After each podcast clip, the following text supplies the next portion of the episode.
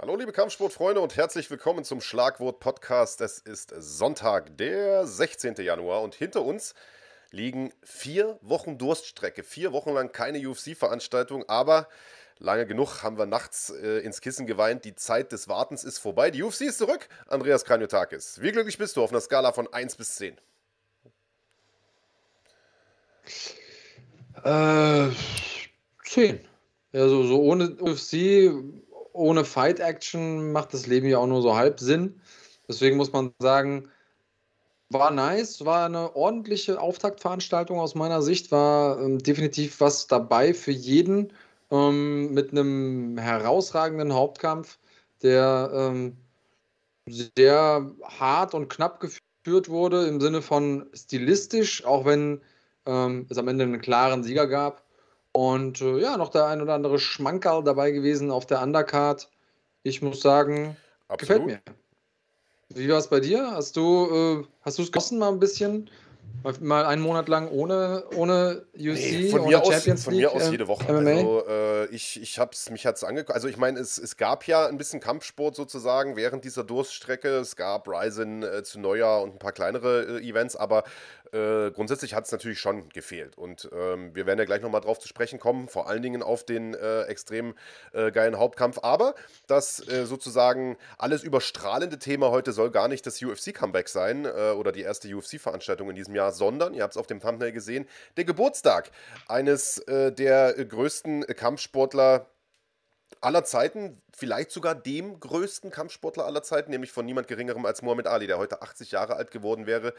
Ähm, und äh, anlässlich äh, dieses, ja, ich sag mal, runden Geburtstages äh, des 2016 ja leider schon verstorbenen äh, Muhammad Ali haben wir heute nicht nur diese Sendung dieser Legende gewidmet, sondern die ARD widmet eine ganze, ähm, eine ganze Doku-Nacht Muhammad Ali. Und auch wir durften, das haben wir letzte Woche schon kurz angeteasert, ähm, eine kleine, einen kleinen Beitrag von einer Viertelstunde beisteuern. Den findet ihr jetzt schon in der Mediathek. Link dazu gibt es äh, unten sozusagen in der Videobeschreibung. Und wir werden auch da natürlich nachher nochmal reingucken. Ähm, wir haben eine Menge äh, also zu tun heute in der Sendung. Es gibt noch ein Interview mit Mert Özildirim, der im Gespräch ist für einen NFC-Titelkampf und vieles, vieles mehr. Also würde ich sagen, let's go. Womit wollen wir anfangen? Ähm, ja, lass uns direkt aufmachen mit dem, äh, mit dem Aufmacher der Sendung, ja. oder? Lass uns über Ali sprechen. Beziehungsweise Heinrich Hempel schreibt, Marc und Andreas im Partnerlook heute. Das wollen wir natürlich auch nicht unerwähnt lassen. Ne? Wir, haben, äh, wir haben heute ganz elend Zwirn an, oder? Was sagst du? So sieht's aus. Und, und zwar sind das die offiziellen Fighting.de Shirts von Top 10. Die bekommt ihr jetzt live und exklusiv ähm, auf der Homepage von Top 10, www.top10.de. Und ähm, da bekommt ihr natürlich mit unserem, mit unserem Rabattcode Fighting10 10%. Ausnahme sind diese Shirts. Das ist so exklusiv, dass das einzige ist, wie bei äh, wie beim Praktika damals. Ja, alles außer Tiernahrung. genau. Äh, ah, genau, auf alles aus Tiernahrung. Also quasi die Fighting.de Shirts sind die Tiernahrung beim Top 10 Shirt.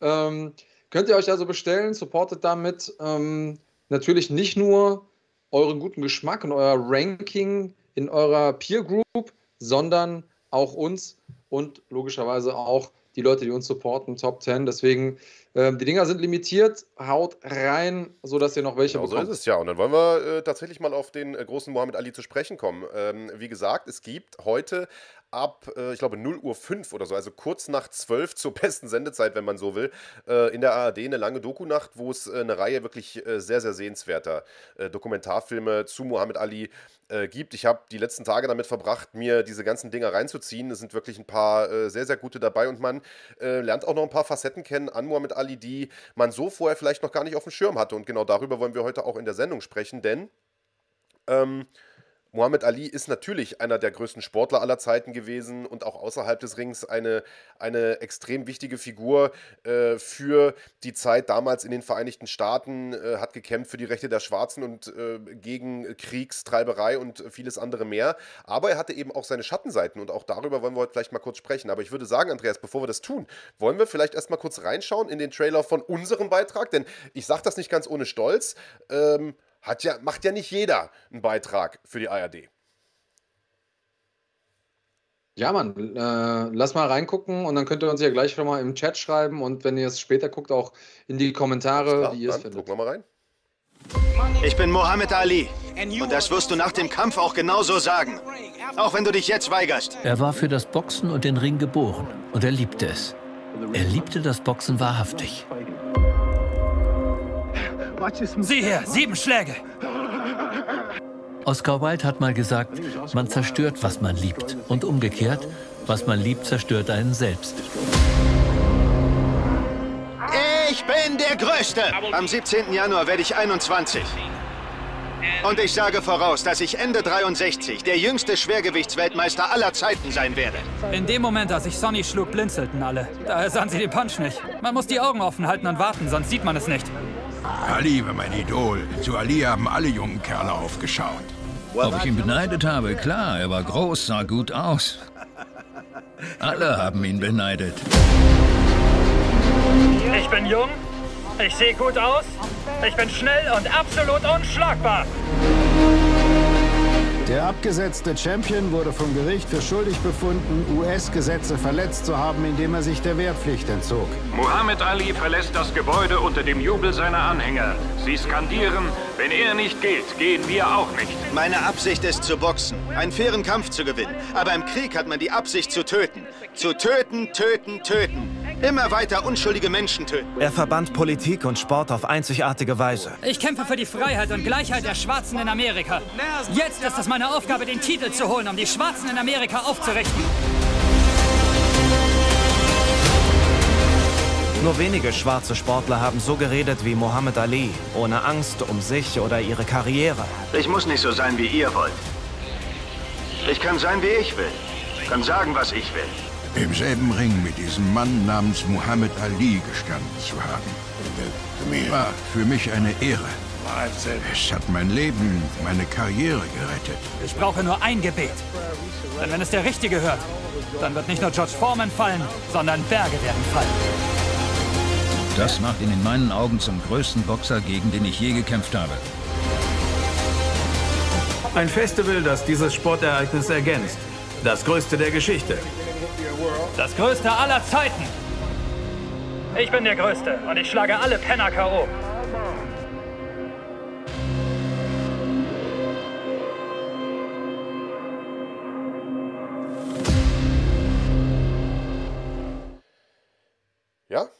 Also, da wisst ihr, was euch erwartet. Wir haben für den Beitrag, den wir dort zeigen, mit äh, einigen großen Namen auch aus der Kampfsportszene gesprochen, unter anderem mit äh, Henry Maske, äh, der ja selbst Weltmeister war, der Ali selbst getroffen hat, mit Agit Kabayel, der noch vom WM-Titel träumt, aber zumindest schon Europameister war und Deutschlands große Schwergewichtshoffnung ist, und mit Nasrat Hakparas, der ähm, unser Vertreter aus Deutschland in der UFC ist, unser vielversprechendster Vertreter aktuell in der UFC ist und ähm, auch der hat natürlich eine Verbindung äh, zu Muhammad Ali, trägt sogar äh, seinen Namen in seinem eigenen. Sein zweiter Vorname lautet Mohammed. Also wir haben da äh, auch einige Stimmen gesprochen und wir sind mal sehr, sehr auf euer Feedback gespannt.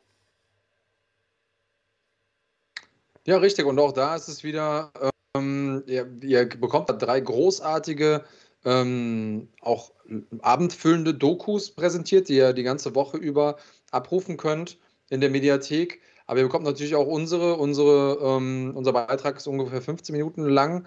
Und gleichzeitig, wenn ihr euch das anguckt, lernt ihr nicht, nicht nochmal was über, über Ali, denn wir haben schon mal ein bisschen versucht, aus einer Perspektive drauf zu gucken, die vielleicht noch je, nicht jeder so auf dem Schirm hat. Zum Beispiel, ähm, was war Ali denn zum Beispiel noch außer Boxer? Und ja, so dieses mit dem, dass er für die Rechte der Schwarzen einstand, das hat man so auf dem Schirm. Aber es gibt nicht wenige Leute, die ähm, sagen, dass er auch sowas wie der erste Rapper war. Denn er hat immer wieder auch äh, in seinen Interviews Vor- und Nachkämpfen gereimt. Er hat diesen ganzen Swagger, diese ganze Attitüde des Rap mitgeprägt. Und deswegen haben wir uns auch mit ein paar äh, Leuten aus Deutschland unterhalten, die äh, sozusagen den Sprechgesang als ihren äh, Hauptberuf gewählt haben.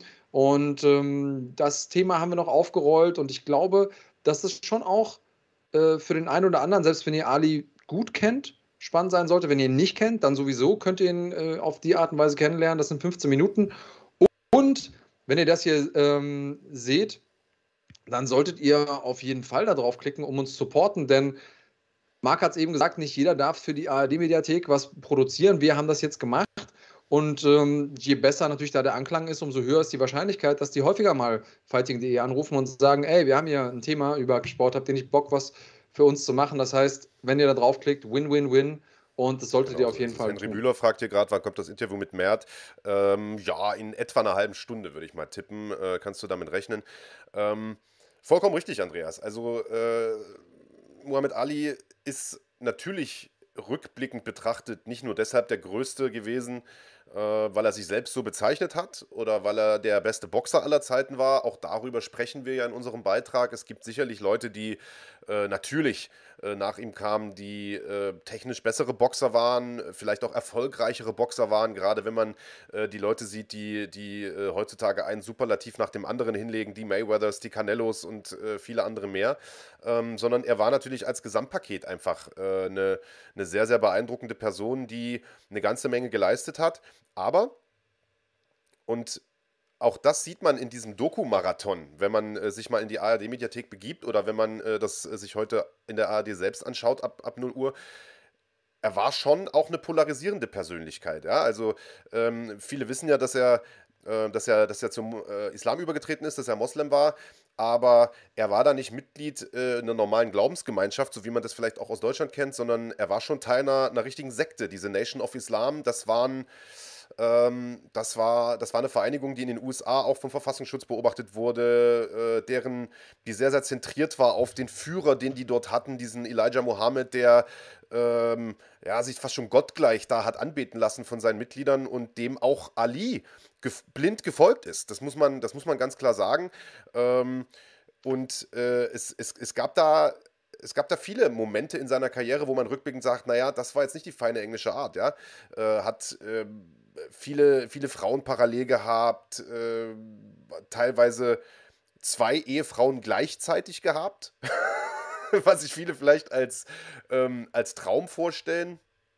Äh, war für die, für die Damen mit Sicherheit nicht, äh, nicht so einfach. Und auch das erfährt man alles in diesen, in diesen Dokus äh, in der ARD-Mediathek. Also unbedingt mal reinschauen und nicht nur unseren Beitrag anschauen, sondern eben auch die anderen Beiträge zu Muhammad Ali. Richtig, ja, das, ähm, man hat so unterm Strich immer im Kopf, äh, er war eben Kämpfer für die, für die Rechte der Schwarzen.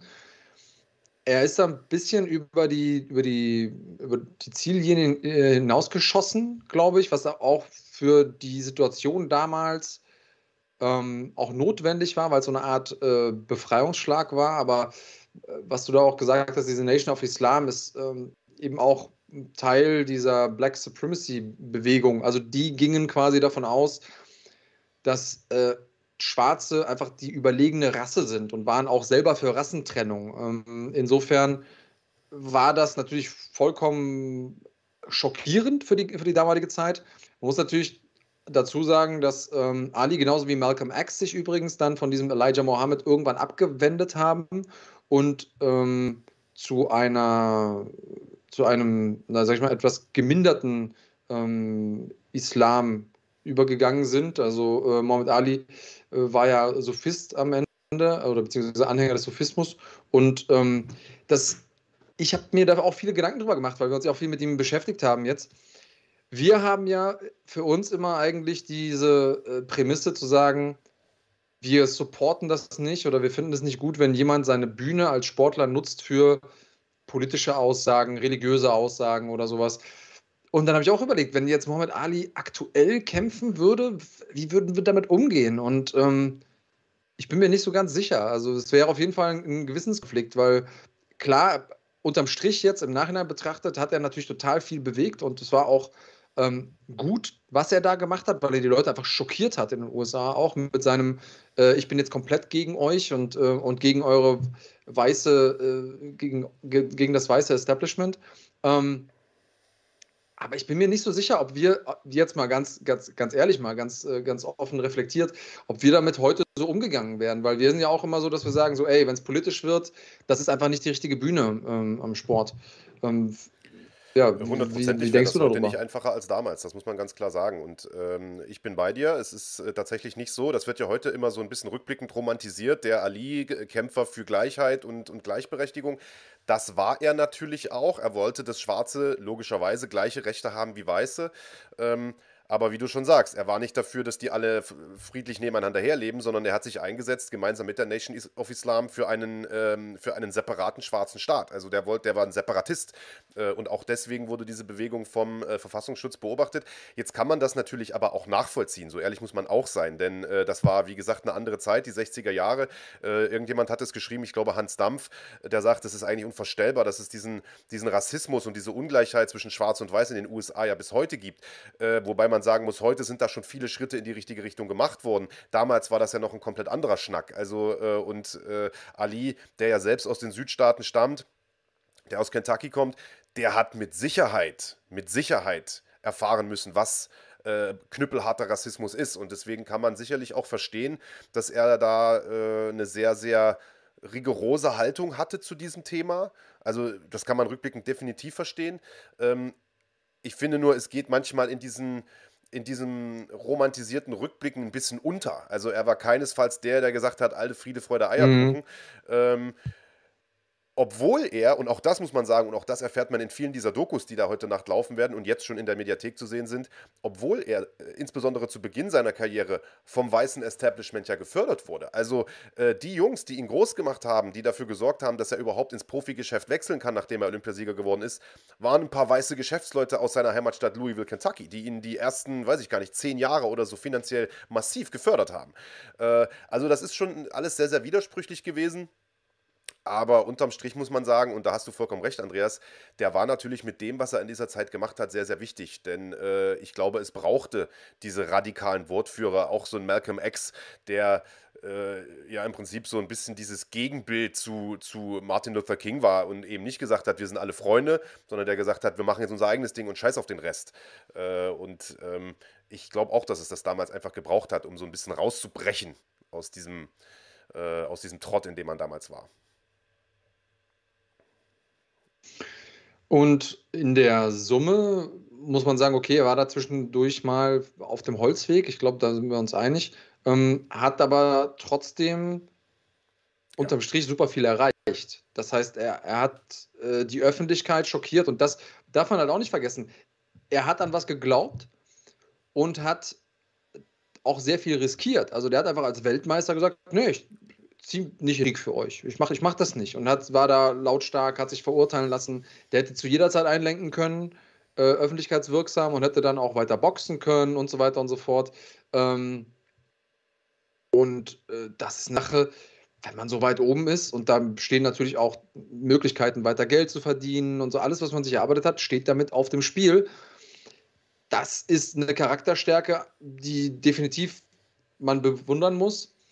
Und unterm Strich ist es so, dass ähm, er auch allen Schwarzen da draußen gezeigt hat, so hey, hört mal zu, ihr könnt euch auflehnen gegen diesen Rassismus, von dem du ja auch schon gesagt hast, den er mit Sicherheit erfahren haben wird damals. Ähm, also Tage ist es ja auch noch so, vor allen Dingen in den USA, dass man da durchaus äh, von einem Rassismus spricht, der allgegenwärtig ist.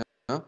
Ähm, und er war ein wichtiger Meilenstein, also sowohl für äh, die Popkultur am Ende des Tages, aber auch logischerweise für, für alle Menschen ähm, mit dunklerer Hautfarbe, die in den USA leben.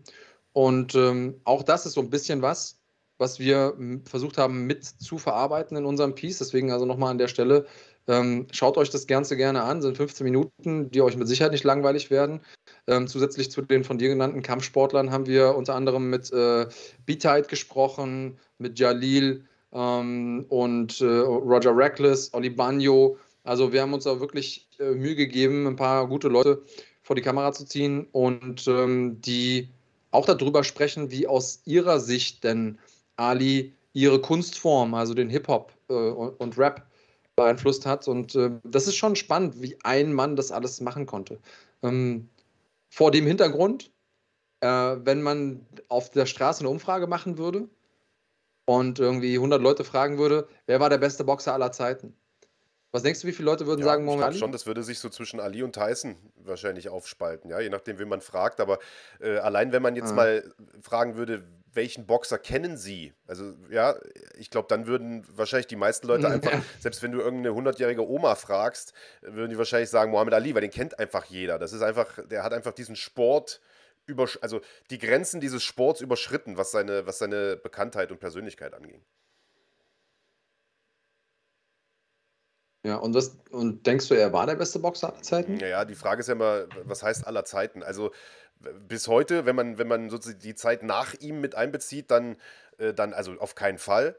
Äh, wie gesagt, es gab es gab deutlich größere Talente, die, die Oscar de la Hoyas und die, die Floyd Mayweathers und die, die Saul Alvarezes und so weiter, was ja aber auch ganz normal ist. Also ich meine, bis heute feiern wir ja im Fußball Franz Beckenbauer und Pelé, aber die Spieler von heute sind natürlich auch Welten besser, was allein schon damit zu tun hat, dass die Bedingungen ja auch ganz andere sind. Ja, die Trainingswissenschaft ist äh, fortschrittlicher. Äh, heute weiß man über Ernährung, ja, ich muss das ja gar nicht alles aufrollen. Ja, also man hat sich einfach, der Sport hat sich einfach weiterentwickelt und äh, wenn man mal sieht, die haben damals 15 Runden geboxt, die Vorbereitung war eine komplett andere andere. Die haben viel weniger Geld verdient. Ali war pleite, als er gesagt hat, ich, äh, ich, äh, ich, ich gehe nicht nach Vietnam. Und äh, als er da äh, diese, diese vielen Jahre nicht boxen durfte, der war pleite. Der hatte kein Geld, weil er mit seinen Kämpfen immer nur ein paar tausend Dollar mhm. verdient hat. Also der war nicht Multimillionär, wie man vielleicht denken könnte.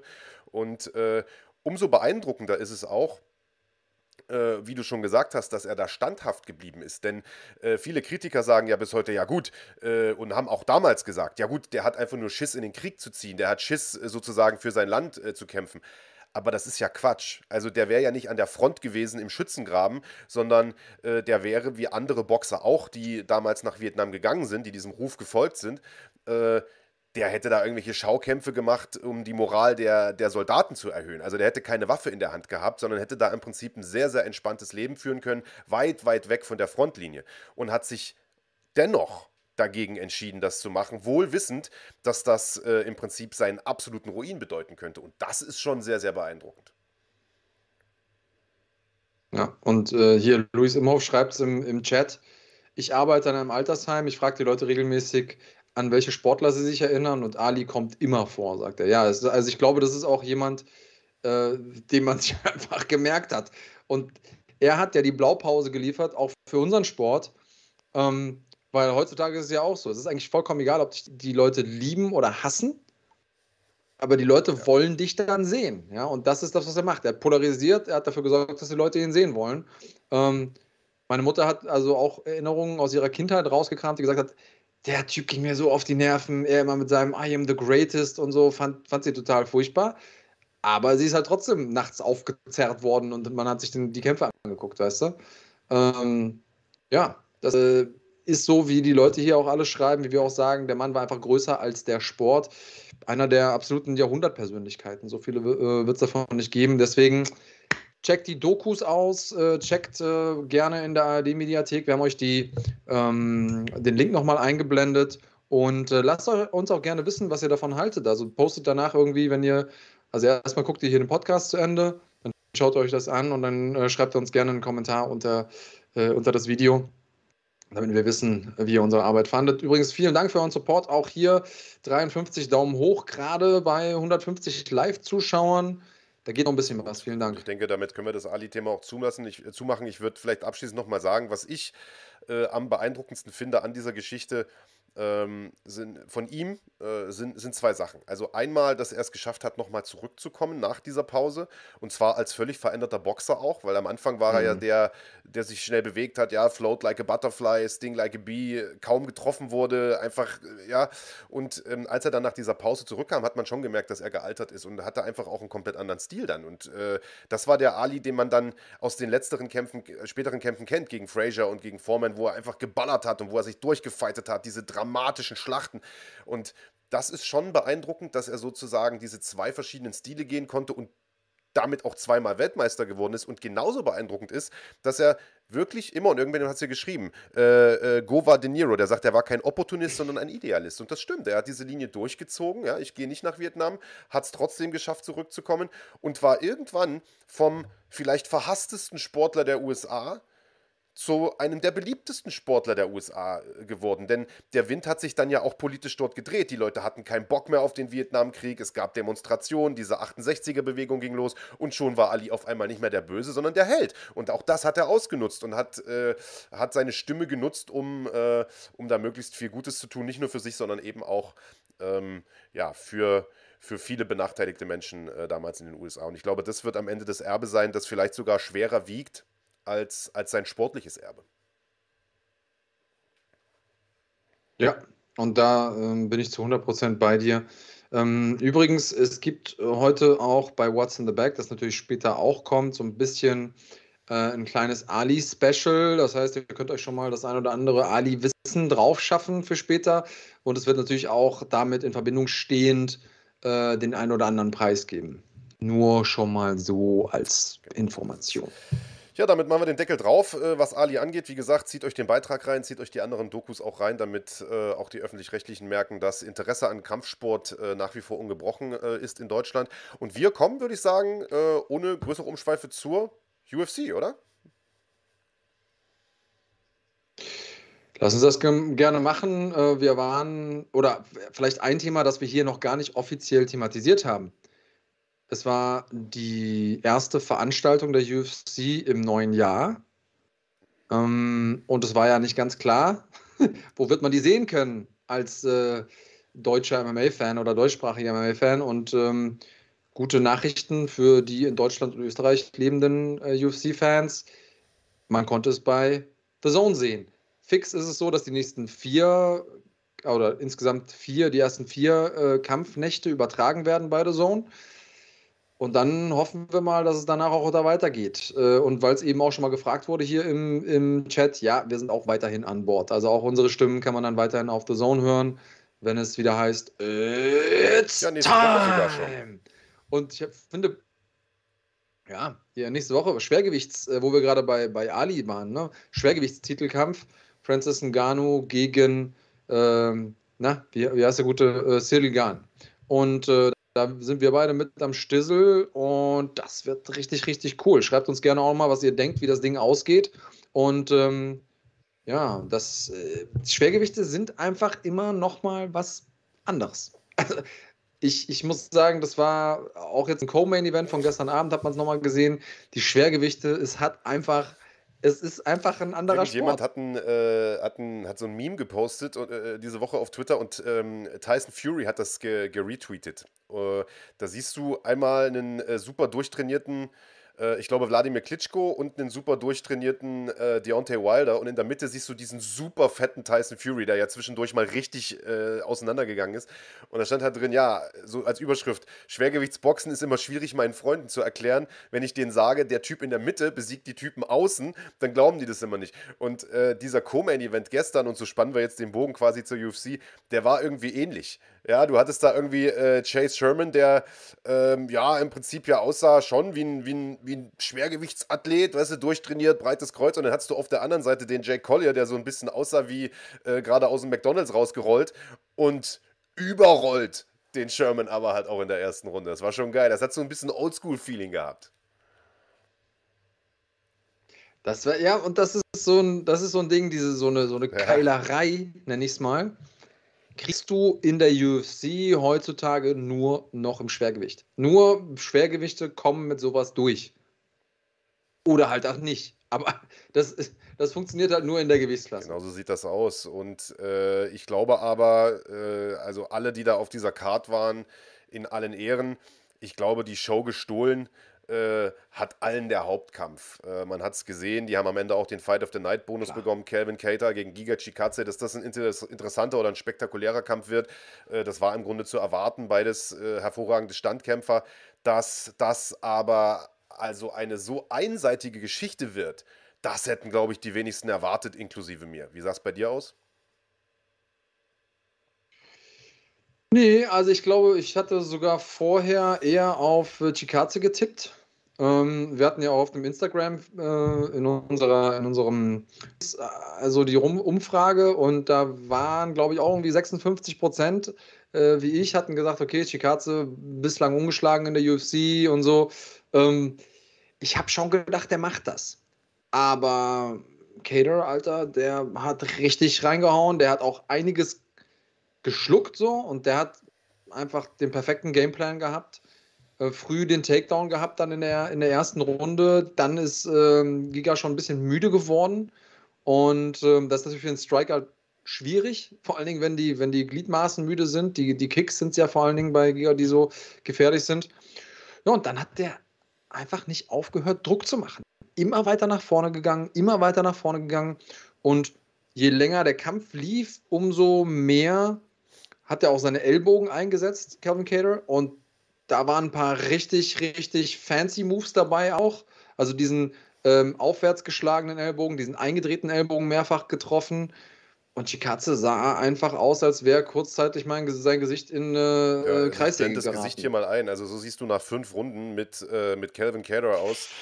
Holla die Waldfee. Also äh, das sieht, also Kreissäge ist im Prinzip noch geschmeichelt. Und äh, du sagst es, Andreas, der Gameplan von Calvin Cater war einfach perfekt. Ich meine, die Frage war ja vorher, und das ist ja, oder fange ich mal andersrum an. Paradoxerweise war ja Calvin Cater derjenige, der vor ziemlich genau einem Jahr genauso eine einseitige Tracht Prügel bezogen hat, und zwar damals von Max Holloway. Und damals dachten sich viele, Alter, wie viel kann man denn einstecken? Wie zäh kann man denn sein? Und kommt der nach so einem Kampf jemals wieder? Weil das war im Prinzip die Art von Kampf, nach der du als Kämpfer nicht mehr derselbe bist. Und ich finde, wir haben einen Calvin Cater gesehen, mhm. der nicht nur derselbe war wie früher, sondern sogar noch besser. Äh, immer noch genauso zäh, immer noch gutes Timing, immer noch ständig im Vorwärtsgang. Und er hat, wie du es schon gesagt hast, genau den, den perfekten Gameplan gehabt. Der hat den Chikatze in den Rückwärtsgang gezwungen. Äh, da kannst du natürlich dann schlecht kicken.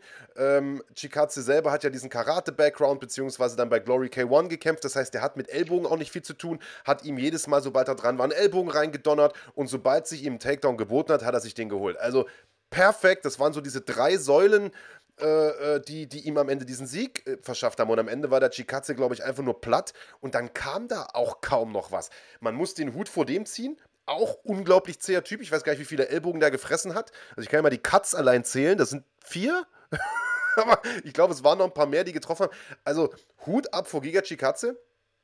Und Hut ab vor äh, Calvin Cater, der sich hier also wirklich extrem beeindruckend zurückgemeldet hat.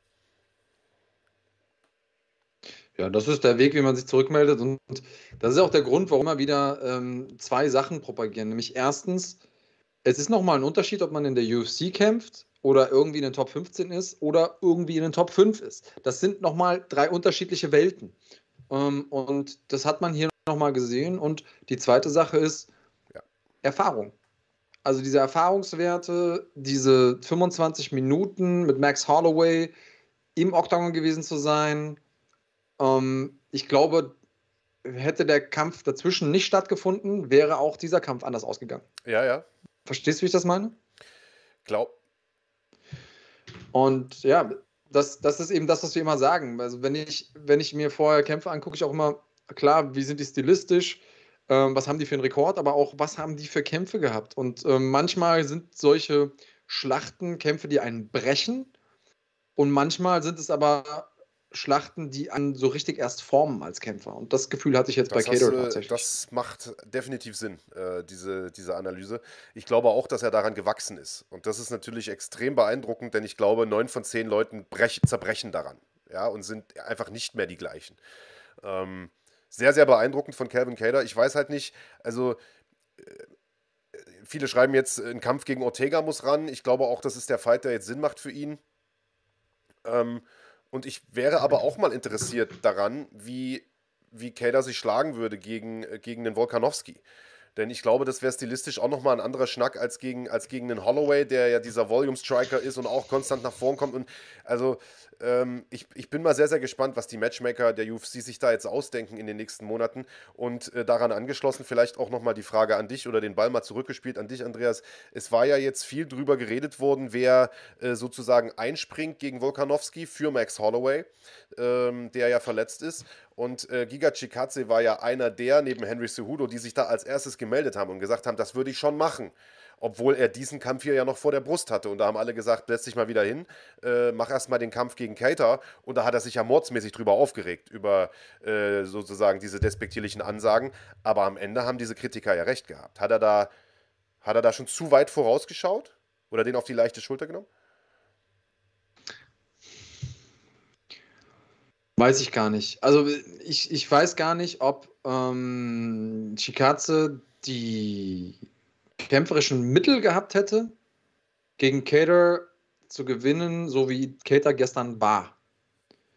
Klar, der hatte immer die Möglichkeit eines K.O.s oder, oder so. Das, das, das, wenn man, wenn man Chikaze heißt, definitiv immer eine mögliche Variante gewesen, wie er den Kampf hätte gewinnen können. Aber mit der Taktik, mit der Vorbereitung, äh, wie Kato da gestern reingekommen ist, ich glaube nicht, dass er ihn wirklich auf die leichte Schulter genommen hat. Der hatte natürlich Selbstbewusstsein, vollkommen zu Recht auch. Ähm, und klar traut er sich das zu. Das Blöde ist natürlich jetzt auf der anderen Seite, Kevin Cater hat jetzt gerade erst verloren. Das heißt, den kannst du ja auch nicht gegen Volkanowski stellen.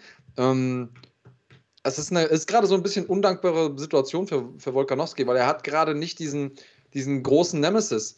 Ähm, wer hat das denn hier gerade geschrieben? Das fand ich nämlich eigentlich einen sehr, sehr guten, sehr, sehr guten Einwand. Ähm, irgendjemand hat hier geschrieben, dass, äh, dass Ali, ah hier, äh, Mika Mika schreibt, ohne Foreman, Fraser, Norton und so weiter, gegen die Ali gefightet hat, hätte er nicht so eine Reichweite geschaffen. Und das ist es ja auch immer. Du brauchst ja nicht nur eine gute Persönlichkeit und musst gut kämpfen können, sondern du brauchst ja auch noch einen signifikanten anderen, an dem du dich reiben kannst. Ja, also Aldo gegen McGregor hat ja deshalb so gut funktioniert, weil die so unterschiedlich waren. Und, und ne, wenn da ein Firefight ist, auch, auch vorab, dann, dann haben die Leute Bock, dann schalten die ein, dann kann man da Stories erzählen, dann entwickeln sich auch im Kampf manchmal geile Situationen, die die Leute ähm, irgendwie auf dem Zettel haben. Das heißt, ja, Volkanowski ist gerade in dieser Situation, dass er ohne so einen signifikanten anderen dasteht. Was mein Argument wäre, ich weiß, Dana White wird, wird jetzt einen Blitz auf mich schleudern, wenn er das hören würde, aber Alter, hol dir Henry Cejudo zurück. Der ist ein Typ, an dem kann sich, also und wenn es nur für einen Stunt ist, weißt du, aber das ist eine Story für Volkanowski, Best Case. Best Case Story, weil an dem Typen kann er sich reiben, da kann er gerne ähm, Vielleicht, vielleicht, läuft er auch da drüber, aber das ist ein Haken, den er einmal machen kann in seiner Karriere. Und ich glaube, das wäre für Volkanowski, ob es jetzt für die UFC das Beste ist, weiß ich nicht, aber für Volkanowski wäre das vom Hintergrund seiner Karriere der beste Kampf. Ja, also wir hatten ja letzte Woche schon mal kurz das Thema angerissen, äh, denn da wurde ja auch schon darüber spekuliert, ob Cejudo das Ganze vielleicht macht. Jetzt kocht das Ganze ja richtig hoch äh, inzwischen äh, in den sozialen Medien.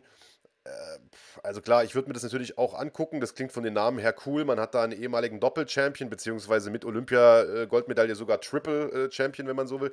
Ähm, das wäre natürlich schon vom, äh, ne, das wäre natürlich schon ein Verkaufsargument, sage ich mal, für so einen Kampf. Auf der anderen Seite, äh, Sehudu war halt zuletzt Fliegengewichtschampion, ne? Und das ist, äh, ja, und auch wenn Volkanowski nicht der größte Federgewichtler ist, ich weiß nicht, ob das nicht vom, vom Körpertyp her, ob er da nicht einfach zu klein ist, aber ey, angucken würde ich es mir auch. Offensichtlich scheint das ja aber nicht stattzufinden. Also äh, Dana White hat sich da erneut nochmal richtig, richtig äh, äh, gegen geäußert, hat gesagt, ich habe keinen Bock auf so einen Blödsinn.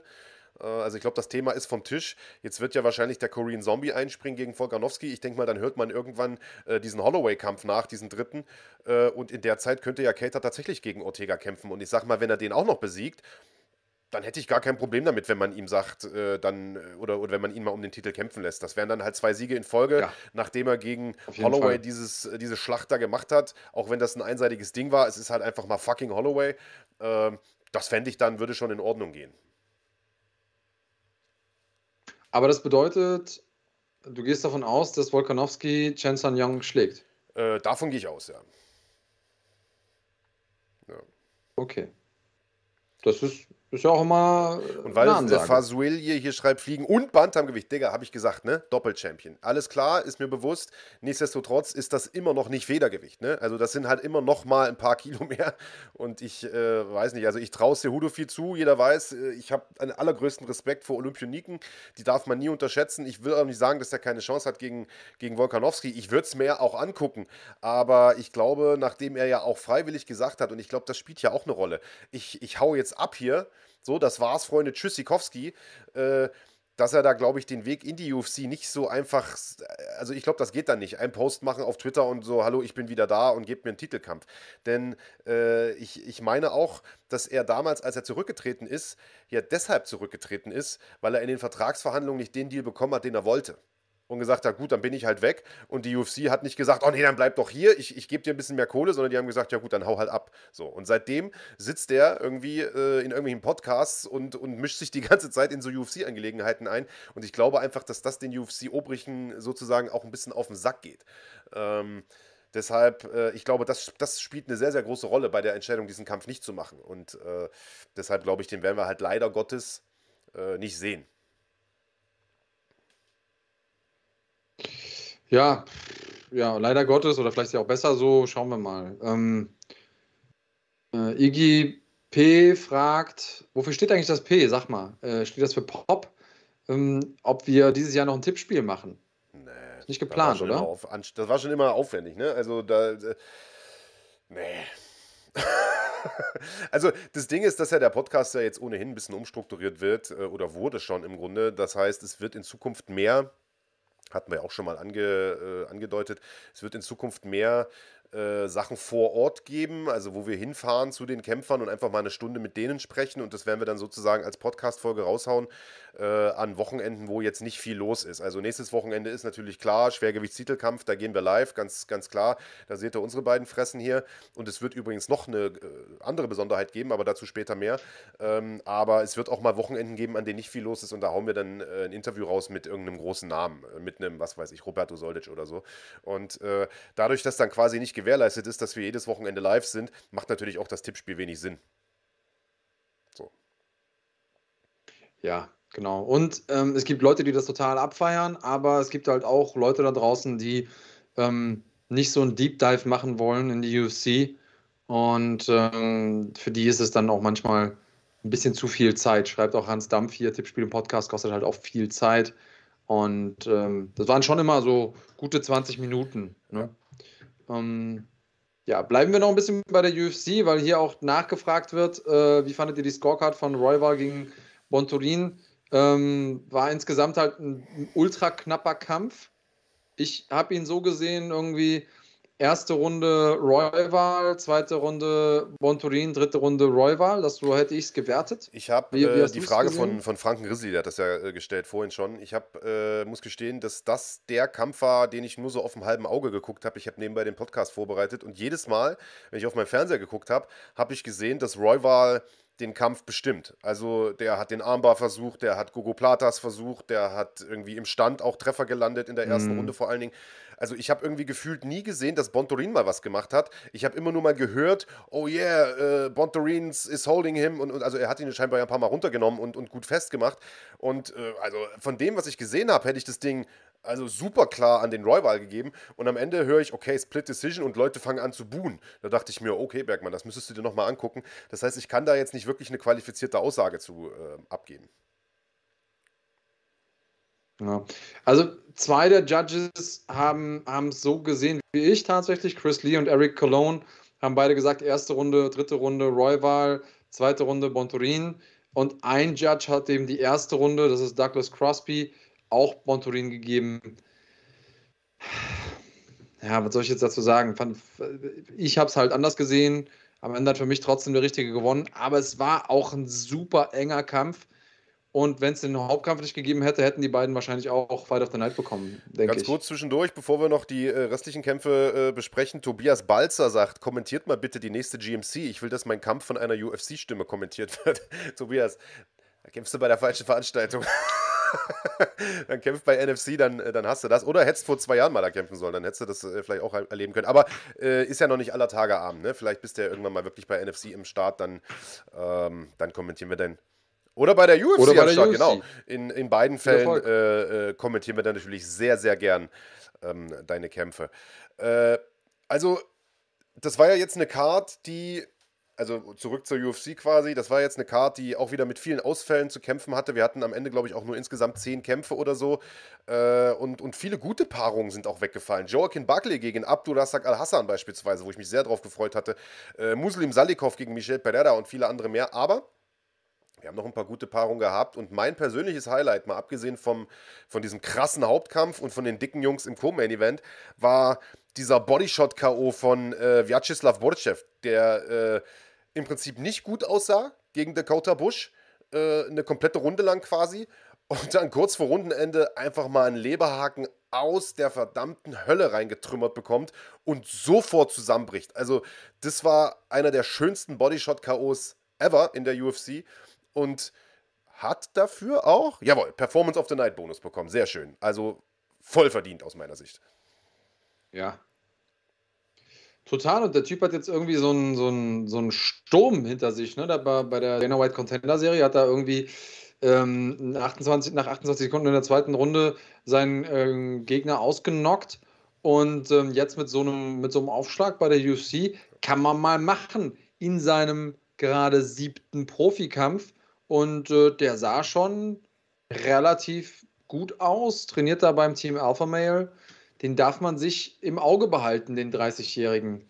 Äh, ja, ich glaube, das, das Ding war ordentlich. Und der hat ja nicht nur irgendwie einen Leberhaken gehauen, äh, sondern der hat eigentlich nur so eine Doppelhakenkombination zum Körper gehauen.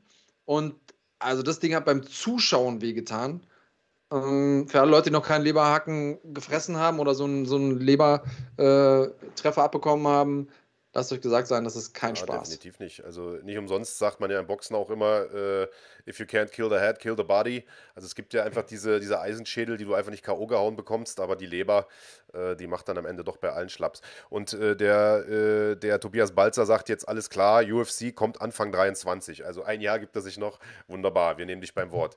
Ähm, ja, das war eine sehr, sehr schöne Card. Ich weiß nicht, hast du noch, äh, achso, das würde ich vielleicht nochmal lobend erwähnen, Bill Aljo gegen Joanderson Brito. Ich hätte nicht gedacht, also, oder beziehungsweise ich mhm. hätte mein Geld tatsächlich auf den Brito gesetzt. Ich fand den super in der Contender Series, aber Bill Aljo sah da richtig, richtig mhm. gut aus, Mann. Ja, ja. Ähm, vielleicht eine Sache, die ich auch noch erwähnen wollen würde. Ähm, so ein paar äh, Oldschool-Kämpfer, Court McGee, Brian Kelleher, beide auf der Underkarte, äh, einen Punktsieg eingeholt ich freue mich ja mal, wenn die, wenn die alten Hasen auch nochmal was reißen. Absolut, kann man definitiv äh, auch nochmal äh, lohnend erwähnen. Luca Weber sagt, könnt ihr gleich nochmal über die NFC und Brave sprechen? Äh, können wir machen. Was möchtest du denn wissen?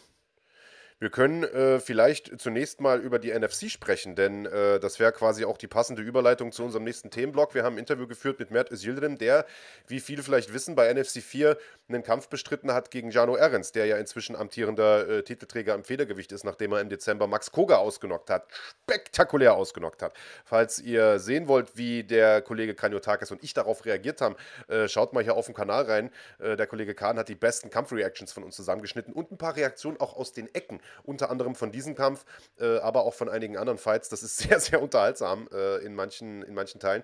Und ähm, es ist jetzt tatsächlich im Gespräch, dass wir einen Rückkampf machen zwischen Jano Ehrens und Mert Özildirim, denn der erste Kampf war super, super knapp. Es gab nicht wenige. Ähm, also Ehrens hat das Ding nach Punkten gewonnen, einstimmig auch, aber es gab nicht wenige, die gesagt haben, der Mert hätte das eigentlich gewinnen müssen. Und äh, ich weiß, dass der Max Merten jetzt drauf und dran ist, da einen Rückkampf zu basteln um den Titel diesmal. Und das wäre ein Fight, da würde ich gerne äh, meine sauverdiente Kohle dafür hinlegen. Auf jeden Fall, das Ding schaue ich mir sofort an. Ist natürlich für einen Champion immer super undankbar, weil ähm, man hat jemanden besiegt, das war knapp. So, dann will man das Thema auch abhaken. Für denjenigen, der natürlich unterlegen war in dem Moment, ist das ein gutes Gefühl, weil er weiß, okay, wie nah war ich da dran. Aber ähm, schauen wir mal, wenn er sich der Herausforderung stellt, ist er ein echter Champion. Ähm, und hören wir mal rein, was Mert dazu zu sagen hatte, oder? Und dann sprechen das wir danach noch ein bisschen vorschlagen, denn der Luca Weber schreibt hier, habe irgendwo gehört, dass Mert die Organisation wechselt. Ähm, also bevor wir Halbwahrheiten äh, hier stehen lassen, würde ich sagen, lassen wir den Mert einfach selber zu Wort kommen. Ähm, hier ist das Interview, haben wir vor, ich glaube, zwei Tagen mit ihm aufgezeichnet. Äh, viel Spaß beim Zuschauen. Alles klar, Mert Özildirim, sei gegrüßt, mein Freund. Wir haben uns lange nicht gesehen, lange nicht unterhalten, seit wir das letzte Mal in Baling waren, um genau zu sein, beziehungsweise ich glaube sogar äh, seit deinem letzten Kampf gegen niemand geringeren als Jano Ehrens im Juli. Also ist schon ein halbes Jahr her. Wie geht's dir? Ah, sehr gut. Ich muss sagen, seit dem Kampf habe ich eine gute Entwicklung zurückgelegt. Also wir haben auch einen neuen Boxtrainer.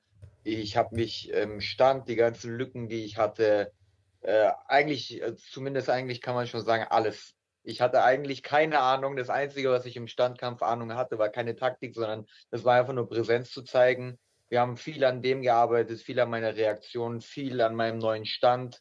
Und ähm, ja, also es geht mir auf jeden Fall viel besser. Ich denke, das sagt jeder Kämpfer immer von sich, dass er sich extrem entwickelt hat. Aber ich bin wirklich der Meinung, dass ich mich in den letzten paar Monaten nochmal extrem entwickelt habe. Hör zu, Mann. Wer dich kennt, der nimmt dir das schon ab, weil du bist ein Trainingsfanatiker und ich habe das Gefühl, dass du den ganzen Tag nichts anderes im Kopf hast, als wie kann ich mich weiter verbessern, wie kann ich hier noch eine Schippe drauflegen. Und wir hatten uns ja äh, beim letzten Mal unterhalten und du sagtest, äh, wir werden den März 2.0 sehen. Was haben wir denn jetzt? März 3.0 oder wie? Also es wird auf jeden Fall immer eine neue Version geben vom März. Ähm, so wie du schon sagst, ich versuche wirklich sehr, sehr viel an mir zu arbeiten. Das ist meistens jetzt schon so. Wir haben jetzt den neuen Trainer. Äh, wir haben ihn jetzt seit vier Monaten oder fünf Monaten arbeite ich mit dem zusammen. Also nach dem Jano-Kampf eigentlich war das. Und äh, es ist jetzt mittlerweile so, alles, was er mir zeigt, probiere ich jeden Morgen schon um 7 Uhr oder 7.30 Uhr gehe ich schon ins Gym, habe meine kleine eigene Trainingsgruppe und dann üben wir das erstmal zwei Stunden bis zur Einheit. Also um 10 ist dann für uns gewöhnlich immer die normale Einheit. Und dann machen wir erst die normale Einheit. Dann habe ich zwischen dem Tag noch ein, zwei Privattrainings oder irgendwie einen Kurs, den ich machen muss und habe am Abend nochmal meine Einheit. Also ich versuche wirklich, wirklich sehr, sehr viel ähm, zu lernen und alles, was ich gezeigt bekomme, sofort wieder umzusetzen. Genau, und deswegen würde ich sagen, da kommt eine neue Version und die kommt jedes Mal. Also für alle Frauen da draußen, die Interesse haben an Mert Özildirim, ihr müsstet dann wahrscheinlich euch äh, in, diesem, in diesem kleinen Abteil im Planet Eater Gym irgendwie äh, eine kleine Wohnung einrichten, äh, weil du bist irgendwie gefühlt von 24 Stunden am Tag 20 Stunden in, in dem Gym, oder? Ja, also ich bin wirklich ähm, lang im Gym immer. So ziemlich oft der Erste, der kommt und der Letzte, der geht. Sehr gut. Und äh, das hat sich ja, das hat sich ja in deiner Karriere bisher auch äh, lange, lange ausgezahlt. Äh, lange Zeit ungeschlagen gewesen. Ähm, jetzt in den letzten Jahren gab es so eine kleine Delle. Da werden wir auch gleich mal drüber zu sprechen kommen. Zunächst aber erstmal zu den guten Nachrichten. Und da gibt es ja einige zu vermelden. Ich habe ja nicht schlecht gestaunt, als ich äh, vor ein paar Wochen gesehen habe, Mert Özildim unterschreibt Vertrag bei MTK Management große internationale Managementagentur. Wie kam es dazu und ähm, was ist deine Erwartungshaltung jetzt damit? Also es kam so dazu, dass sie erstmal Ilya unter Vertrag genommen haben und äh, dass sie an sich gerade so am Talentscouten sind, also viele Talente neu rekrutieren. Und war dann einfach so, dass mich Peter auch vorgeschlagen hat. Bei mir hat es natürlich ein bisschen gebraucht, weil äh, ich ja von der Niederlage auch kam. Oder sogar von zwei. Ich weiß gar nicht mehr, ob es nach dem Jano-Kampf war oder davor. Aber ähm, ein paar Kämpfe angeschaut und dann hatten sie doch Interesse, wollten mich doch unter Vertrag nehmen. Und was ich mir selber davon äh, verspreche, ist einfach, dass ich ähm, neue Türen ab, aufbekomme dadurch. Das Ding ist halt natürlich als Kämpfer, man hat das immer selber in der Hand. Wenn man Leistung abruft und abliefert und gut ist, dann öffnen sich die Türen. Aber man hat halt einen passenden Schlüssel mit MTK, würde ich mal sagen. Ja, definitiv eine, äh, eine, eine Agentur, die bestens vernetzt ist und man hat es ja auch gesehen. Ilja, du meinst Ilja Stojanov, dein Teamkollegen, der ja auch schon viele, viele Jahre dabei ist und äh, auch immer so ein bisschen vom, von der internationalen Karriere natürlich geträumt hat und dieser Traum ist für ihn jetzt wahr geworden mit diesem Signing bei MTK. Der wird jetzt bei One äh, Championship antreten. Ist das bei dir auch so ein bisschen die Zielstellung? Also raus aus Deutschland, vielleicht sogar raus aus Europa? Also ich denke mal, das ist ja das Ziel von jedem Kampfsportler eigentlich, so groß wie möglich, so sich selber zu verwirklichen, selber zu wachsen. Und äh, mein Ziel ist es immer so, die beste Version wirklich von mir selber zu werden und niemals irgendwie zufrieden zu sein mit etwas. Ich glaube, sobald man zufrieden ist, dann wird man eigentlich schlechter und nicht mehr gut. Und natürlich ist dann das Ziel, auf den größten Organisationen zu kämpfen. Das ist nicht nur in Deutschland zu bleiben durchgehend, sondern auch mal überall ein bisschen Luft zu schnuppern und alles mal durchzumachen. Soll das der erste Schritt in Richtung internationaler Karriere sein oder ist es möglich, dich auch nochmal in Deutschland zu sehen? Es ist auf jeden Fall möglich, mich noch in Deutschland zu sehen. Äh, auf NFC habe ich richtig, richtig Bock, weil egal mit was man es vergleicht, also du kannst Superior nehmen oder irgendwie meinen Cage Warriors hat ein höheres Ansehen als NFC. Vielleicht haben sie das auch, weil sie ein bisschen länger im Game sind. Aber von der Show her, von der Aufmachung her, von allem, was Professionalität angeht, ist NFC schon schon fast zu vergleichen mit UFC. Ich denke natürlich, die legen da nochmal eine Schippe drauf, aber weil die auch ganz andere Gelder zur Verfügung haben, aber das kommt dem so nahe, man fühlt sich so gut aufgehoben. Also bei NFC kämpfe ich immer gerne. Das hört man natürlich gerne, das hört man natürlich gerne und du sprichst ja selbst aus Erfahrung. Wir haben dich, wie gesagt, im Juli dort gesehen. Äh, wann ist der Kampf in Schweden geplant? Der Kampf in Schweden ist schon in drei Wochen. Also ich bin gerade mitten im Gewicht machen. Versuche hier meine Laune eigentlich in Sound zu halten, dass nicht meine letzte Laune hier rausplatzt. Aber ähm, ja, was heißt wenig essen, bisschen hungern. Training ist immer noch gerade intensiv. Drei Wochen, 5. Februar ist der Kampf. 5. Februar, das ist tatsächlich nicht mehr lang hin. Dann jetzt mal Butter bei die Fische. Wir gehen jetzt mal davon aus, dass du äh, dort siegreich hervorgehst aus deinem nächsten Kampf im Februar. Äh, wie schnell wärst du denn, also natürlich kann man das im Vorfeld immer schwer sagen, aber gesetzt dem Fall, alles geht gut, keine Verletzungen, keine größeren, wie schnell wärst du denn mental und äh, körperlich wieder bereit durchzustarten? Denn die nächste NFC-Veranstaltung findet ja schon am 2. April statt und ich habe äh, die Spatzen von den Dächern pfeifen hören, dass äh, da schon ein Kampf mit dir geplant wäre. Äh, also 2. April, ich bin auf jeden Fall schon bereit. Äh, das ist bei mir fest eingeplant. Ich bin jetzt Gott sei Dank jemand, der sich wirklich selten, selten verletzt. Ich hatte bis jetzt in zehn Jahren Kampfsport eine Verletzung an der Schulter und das war es auch sonst irgendwie nie nach einem Kampf oder irgendwas so wirklich verletzt gewesen. Deswegen rechne ich mal damit, dass ich zwei Wochen dann Pause mache nach dem Kampf oder alles ein bisschen entspannter angehe und dann wieder voll durchstarte. Und äh, 2. April, ich bin fest eingeplant. Also auch von mir selber aus, ich werde auf jeden Fall kämpfen. Das klingt sehr, sehr gut. Und jetzt kann man natürlich mal reinschauen in die Federgewichtsklasse in Deutschland. Wer kommt da in Frage als Gegner? Was kann man machen? Und äh, da kommt man, glaube ich, relativ schnell zu dem Schluss, eigentlich müsste ja mal ein Rückkampf gegen den Jano Ehrens her. Denn äh, das war der junge Mann, äh, den du als letztes vor den Fäusten hattest. Im Juli, wie gesagt, bei NFC 4. Es war ein unglaublich äh, knapper Kampf. Du hast das Ding nach Punkten verloren und ich glaube, das war auch ein Urteil, mit dem du nicht so ganz zufrieden warst damals?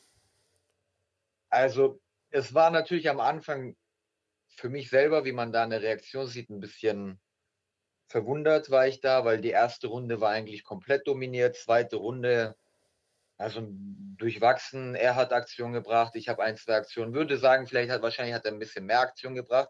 Und in der dritten Runde hatte ich zwei Minuten Ground-Kontrolle, habe ein paar echt harte Ellenbogen gehauen, die mir selber danach noch drei, vier Wochen wehgetan haben. Also meine, ich konnte mich nicht mehr auf dem Ellenbogen abstützen.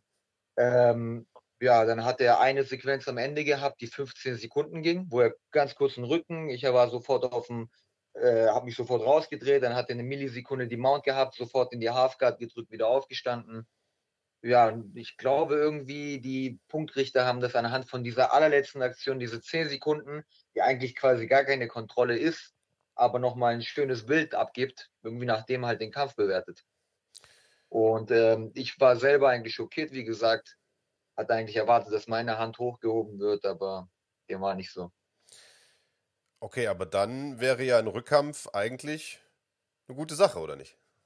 Also ich sag mal so, wenn ich Jano wäre, würde ich den Rückkampf auch nicht wollen. Auf dem Papier hat er mich geschlagen, äh, war ein sehr, sehr knappes Ding. Die Chance zu verlieren ist sehr, sehr groß. Dann denkt er sich, ja, wofür soll ich mir jetzt nochmal eine Gefahr eingehen?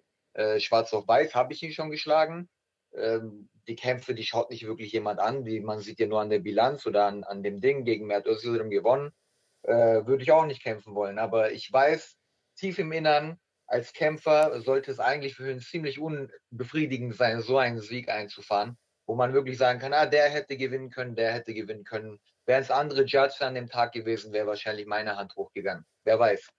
Und äh, auch bei dem Fighting-Video, also oft ist es ja so, dass die Freunde auf dich zukommen und sagen, ja, den Kampf hast du gewonnen. Und ich bin halt eher einer, der ich will nicht rüberkommen wie irgendwie so eine eifersüchtige Ex-Frau, die dann dem Fight die ganze Zeit hinterher rennt und sagt, ah, ich habe gewonnen, ich habe gewonnen. War dann halt für mich immer so, ja, ist halt blöd gelaufen. Aber wo ihr dann das Video nochmal reingepostet habt auf, auf äh, Fighting, sind ja, keine Ahnung, 60, 80 Kommentare von irgendwelchen Leuten, die ich auch gar nicht kenne, die jeder sagt, hey, wie kann man das überhaupt so werten?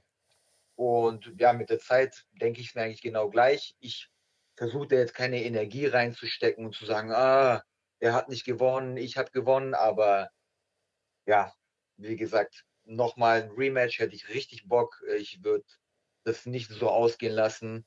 Zumal ich schon in der ersten Runde durch diese falsche Entscheidung auf den Twister zu gehen, äh, mir den Kampf schon abgegeben habe. Ich hatte zweieinhalb Minuten den Rücken, hätte ich da einfach eingehauen, zweieinhalb Minuten lang, dann wäre der Kampf auch wahrscheinlich so abgebrochen worden. Ja, das sind Sachen, aus denen man dann hinterher lernt. Wir können ja gleich auch nochmal drüber sprechen, wie eine Strategie vielleicht aussehen könnte äh, oder was man besser machen könnte in einem potenziellen Rematch. Jetzt ist es so, Jano ist der Champion. Er hat dann natürlich auch ein bisschen Mitspracherecht. Er kann sagen, ich möchte diesen Kampf, ich möchte ihn nicht. Ähm, was wäre dein Argument, um ihn zu überzeugen? Weil du hast natürlich einen Punkt, wenn du sagst, warum soll er den Kampf nochmal machen? Das ist für ihn ein Risiko. Er hat einen Sieg über dich in seiner Bilanz stehen. Wie der Kampf gelaufen ist, interessiert in fünf Jahren kein Mensch mehr. Äh, warum das Risiko nochmal eingehen? Das Risiko nochmal eingehen, weil bei NSC gerade momentan außer mir und Max kein anderer in Frage kommt, würde ich sagen. Ich habe jetzt mitbekommen, dass Max nicht kämpft am April. Max wird so wahrscheinlich im April noch nicht kämpfen können, ja. Genau, und ähm, ich wäre bereit, ich wäre ready. Er will sich mit dem Besten messen, also let's go. So, ich werde von dem Sieg kommen, das verspreche ich ihm. Im Februar hole ich mir meinen Sieg. Dann wird es auch für ihn vielleicht ein bisschen äh, lukrativer, das Geschäft, weil er sagt, ja, komm, der kommt gerade wieder von dem Sieg. Und ja, von einem internationalen Sieg auch, ne? In einer großen internationalen Organisation. Das ist natürlich, man weiß, Jano Ehrens möchte gern in die UFC, da kann es natürlich auch nicht schaden, äh, einen Sieg zu holen gegen jemanden, der gerade einen Sieg geholt hat im europäischen Ausland. Auch das ist natürlich ein Argument, da hast du vollkommen recht mit. Jetzt hast du gerade Max angesprochen, die Rede ist natürlich von Max Koga, der äh, zuletzt seinen Titel verteidigt hat bei NFC 7 gegen Jano Ehrens und in der ersten Runde spektakulär K.O. gegangen ist. Ähm, du hast den Kampf mit Sicherheit auch gesehen, was äh, was nimmst du daraus mit? Wie hast du das Ganze erlebt? Und hättest du damit gerechnet, dass das so ausgeht? Also ich wusste schon im Vornherein, ich habe ja mit Jano selber gekämpft, mit Max habe ich ähm, eher weniger zu tun gehabt. Ich habe ihn gegen äh, Momo gesehen, den Kampf.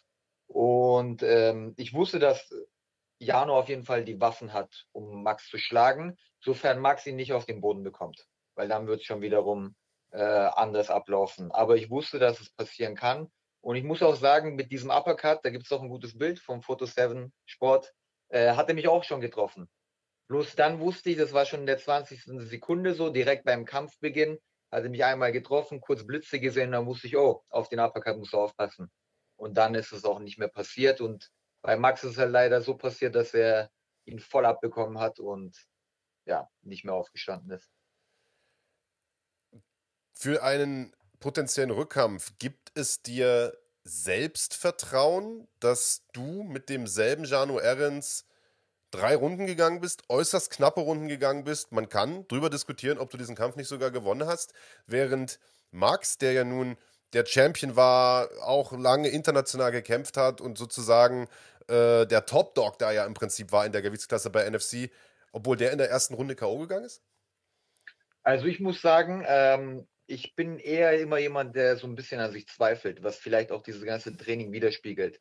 Immer sich verbessern wollen, das kommt ja auch immer so ein bisschen ein Stück weit davon, dass man sich selber sagt, ah, du bist nicht gut genug, du musst noch ein bisschen, du musst noch ein bisschen.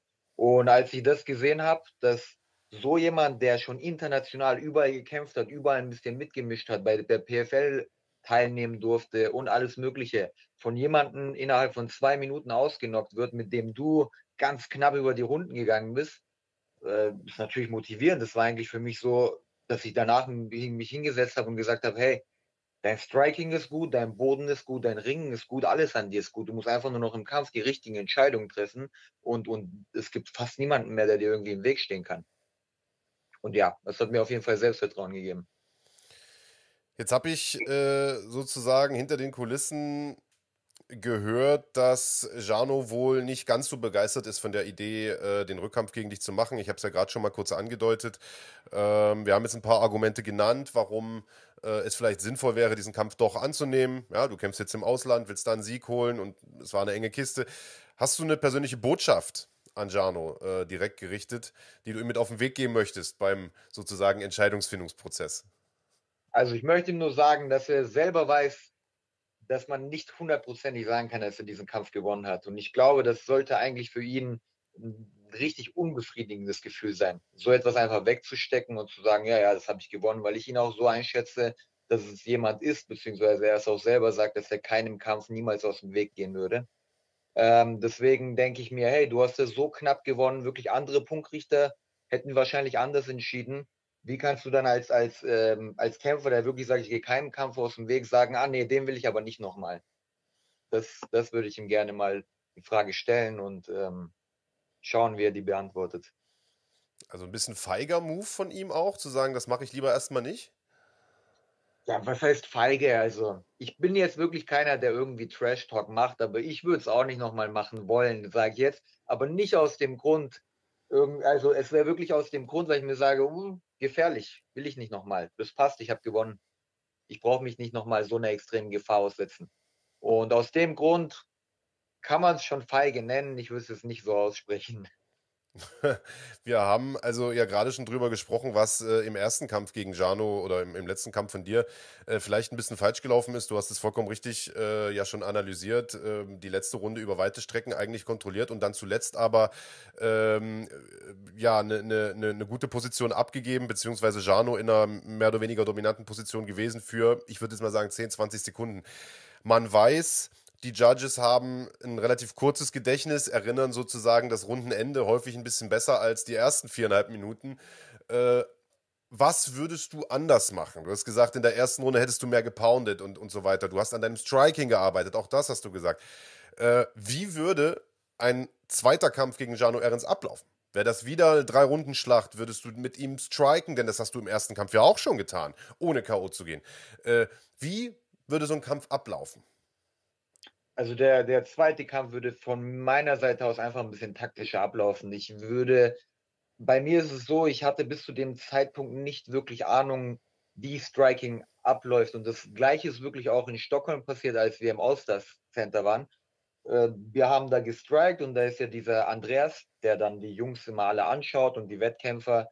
Und dann hat er alle halt so ein bisschen kritisiert und, und gesagt, woran sie arbeiten müssen. Und zu mir hat er sofort gesagt, hey, you are all over the place. Also du hast keine Ahnung, was du machst, du bist einfach, du hast einfach gute Reaktionen und bist explosiv, aber du hast keinen Plan, du hast keinen Aufbau, du hast kein, äh, wann gehe ich rein, wann gehe ich nicht rein, kein Gefühl für, für Distanz, gar nichts. Und genau an diesen Schritten habe ich jetzt gearbeitet. Das heißt also, es würde alles ein bisschen kontrollierter, ein bisschen, bisschen aufbauender ablaufen von meiner Seite aus. Aber ich würde natürlich trotzdem den, den Shoot und den Takedown suchen, weil das waren ja extreme Lücken, die man da eigentlich gesehen hat bei Jano. Also, das war ja wirklich, ich hatte eine Sekunde auf dem Boden, hatte schon den Backtake.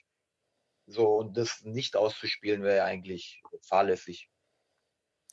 Ja, zumal man äh, ja auch im sozusagen vorletzten Kampf von Jano Ehrens, den hat er bei äh, UAE Warriors bestritten, auch gegen den starken Ringer. Auch da hat man gesehen, dass man ihm wahrscheinlich am besten beikommt, wenn man ihn äh, auf den Boden und in die Rückenlage zwingt, ne? Genau, genau. Ähm, jetzt hast du aber, sollte es zu diesem Kampf kommen, wir drücken alle mal die Daumen, äh, am Ende muss das Jano selbst entscheiden. Noch eine Aufgabe vor der Brust, haben wir gerade schon gesagt, im Februar. Äh, und man sagt ja eigentlich immer, ein Kämpfer soll nicht über die nächste Herausforderung hinausblicken. Genau das tun wir jetzt hier schon seit, naja, gut zehn Minuten. Ist das ein bisschen gefährlich vielleicht? Nicht wirklich. Für mich persönlich im Kopf denke ich gar nicht an den April. Also ich für meinen Teil mache es eigentlich bei jedem Kampf gleich. Ich sterbe am 5. Februar. Das ist da ist Ende. Darüber hinaus denke ich nicht mehr nach. Ob ich, ich sage auch immer zu meinem Körper, hey, du wirst nicht krank, dir passiert gar nichts bis zum 5. Februar. Von mir aus infiziere dich danach mit allem, was du möchtest. Aber bis dorthin passiert nichts. Und genau so läuft es bei mir immer ab. Also ich sage mir immer selber, da ist Schluss. 5. Februar endet die Welt für mich. Und so gehe ich da immer rein. Das heißt also, ich würde jetzt auch von meinem Mindset, was ich schon jahrelang mache, nicht nur, weil ich jetzt einen Kampf geplant habe ähm, für den April, dass irgendwie da irgendwie rauskomme aus dieser Routine.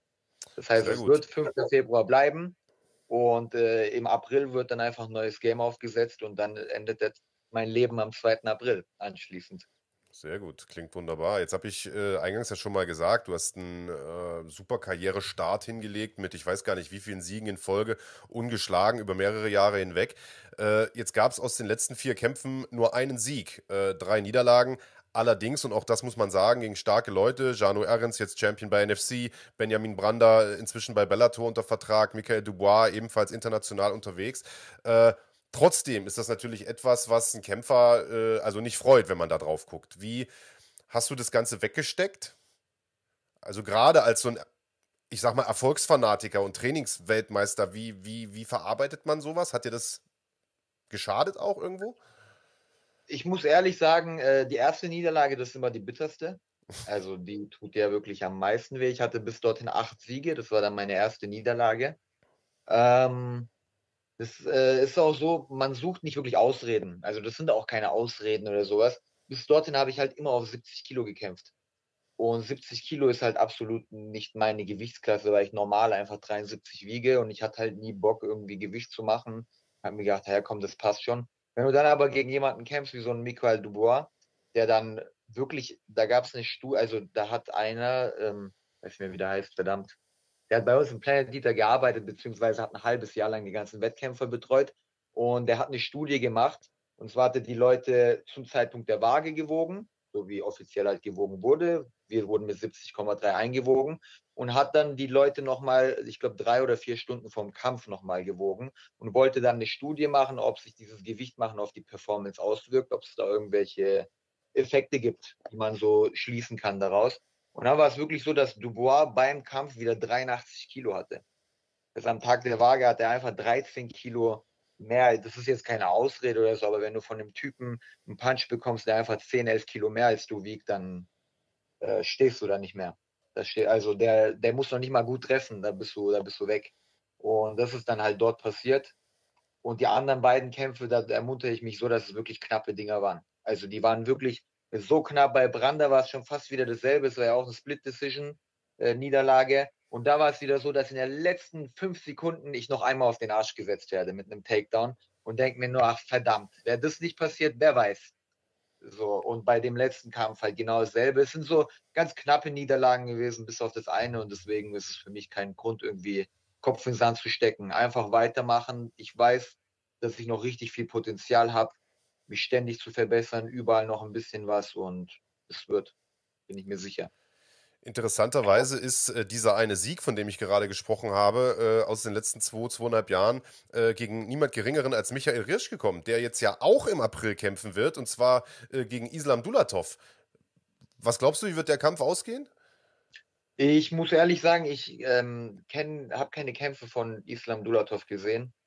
Deswegen kann ich da gar keinen also gar nichts dazu sagen. Ich weiß von, von Rirsch ist auf jeden Fall ein sehr zäher Typ. Also schwer zu finishen auch an sich, hat man ja auch gegen Konrad gesehen, als er diesen Cut aufgeschlagen hatte und ewig lang in dieser Guillotine saß und das Blut eigentlich nur überall rausgespritzt ist, hätte vielleicht jeder andere sich schon erschrocken und gedacht, hey, komm, scheiß drauf. Ähm, ist auf jeden Fall ein richtig zäher Typ, der hat Bock zu kämpfen, der kommt zum Kämpfen. Aber ich kann dir nicht sagen, wer da die Nase vorne hat. Alles klar. Ja, Mert, das war es eigentlich schon. Also vielen Dank erstmal für das Update. Ähm, fand ich sehr, sehr spannend. Ich glaube, wir werden in nicht allzu ferner Zukunft auch mal wieder sozusagen persönlich das Vergnügen haben. Äh, die Planungen laufen schon, dass wir mal wieder runterkommen nach Baling ähm, und da einen kleinen Media Day machen. Ich hoffe, dass der Kampf gegen Jano klappen wird. Äh, ja, ich meine, jetzt steht da noch ein Titel zusätzlich auf dem Spiel. Das macht das Ganze natürlich noch spannender, würde ich sagen. Ja, auf jeden Fall. Also Interesse meinerseits ist auf jeden Fall da. Äh, ich habe Bock. Ich wäre am 2. April bereit, falls er noch jemanden braucht, um, um sich zu messen. Und ja, selbst wenn es nicht klappt, ich will auf jeden Fall am 2. April kämpfen, egal gegen wen. Ganz unter uns, es hört ja niemand zu. Der Christian Mach, der hat ja nun äh, sozusagen in der letzten NFC-Veranstaltung die Series gewonnen. Sensationeller Typ. Ist der seitdem ein bisschen abgehoben oder trainiert der schon wieder? Nee, nee, nee. Also der hat Pause gemacht, ein paar ähm, ein oder zwei Wochen, ich bin mir nicht ganz sicher, was er sich auch echt, finde ich, verdient hat. Bei fünf Definitiv. Kämpfen in einem Jahr, dann darfst du auch mal ein, zwei Wochen Pause machen. Jetzt ist er schon wieder im Training, ist gerade so wieder am Aufbauen langsam und gar nicht abgehoben. Also man merkt sogar, dass es ihn richtig Feuer gegeben hat und er hat richtig Bock, einfach weiterzumachen, da Sehr wo er gut. aufgehört hat. Sehr gut, sehr gut, sehr gut. Ja, also ich glaube, da kommt einiges äh, in diesem Jahr aus dem Planet Eater mit dem Jevdokimov, den ihr ja auch noch am Start habt, mit, äh, mit dem Emilio Kisua, mit dir selbstverständlich, mit Christian Mara sind einige Jungs. Äh, Ilja ist ja auch noch da. Also ähm, einiges los im Planet Eater. Wir sind gespannt auf ein äh, tolles Jahr 2022. Ich hoffe, der Kampf, wie gesagt, gegen Janu Ehrens klappt. Wenn nicht, sehen wir dich wahrscheinlich trotzdem bei NFC. Erstmal drücke ich dir die Daumen für den Februar. Vorher werden wir uns wahrscheinlich nie nochmal hören. Ähm, und ansonsten sehen wir uns bald wieder. Perfekt, vielen Dank, Marc. Vielen Dank für das Interview.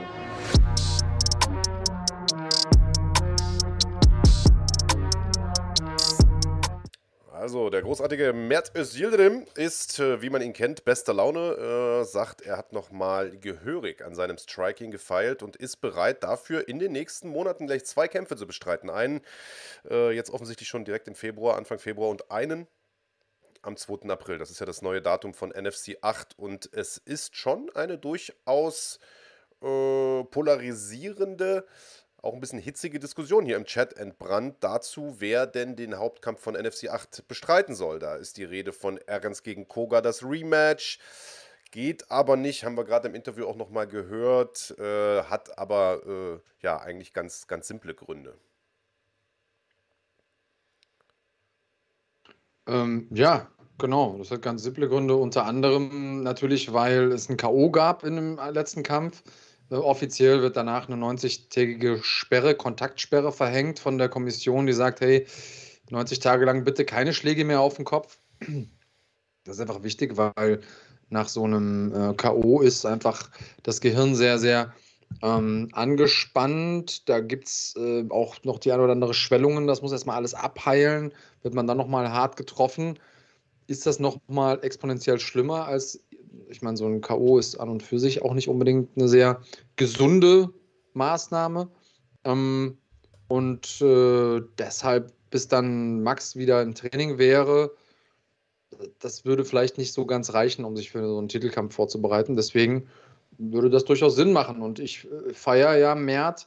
Ähm, ich sehe es auch, wie du es vorhin gesagt hast. Für mich hat er auch den ersten Kampf gewonnen und ich hätte mir, mir das gerne angeguckt, auch über fünf Runden lang. Deswegen wäre das ein Kampf, den ich mir gerne Ja, definitiv. Und was viele Leute immer vergessen ist, äh, diese Kontaktsperre 90 Tage bedeutet ja nicht nur äh, 90 Tage nicht kämpfen, sondern eben auch im Idealfall 90 Tage kein Kontakt im Training. Und natürlich kann das keiner nachprüfen, ob du dich daran hältst oder nicht. Aber mhm. äh, ich weiß, dass die Jungs im Spirit die Gesundheit ihrer Kämpfer schon äh, sehr, sehr ernst nehmen, äh, Kontakte zu hervorragenden Ärzten haben, regelmäßig sich auch checken lassen und so weiter.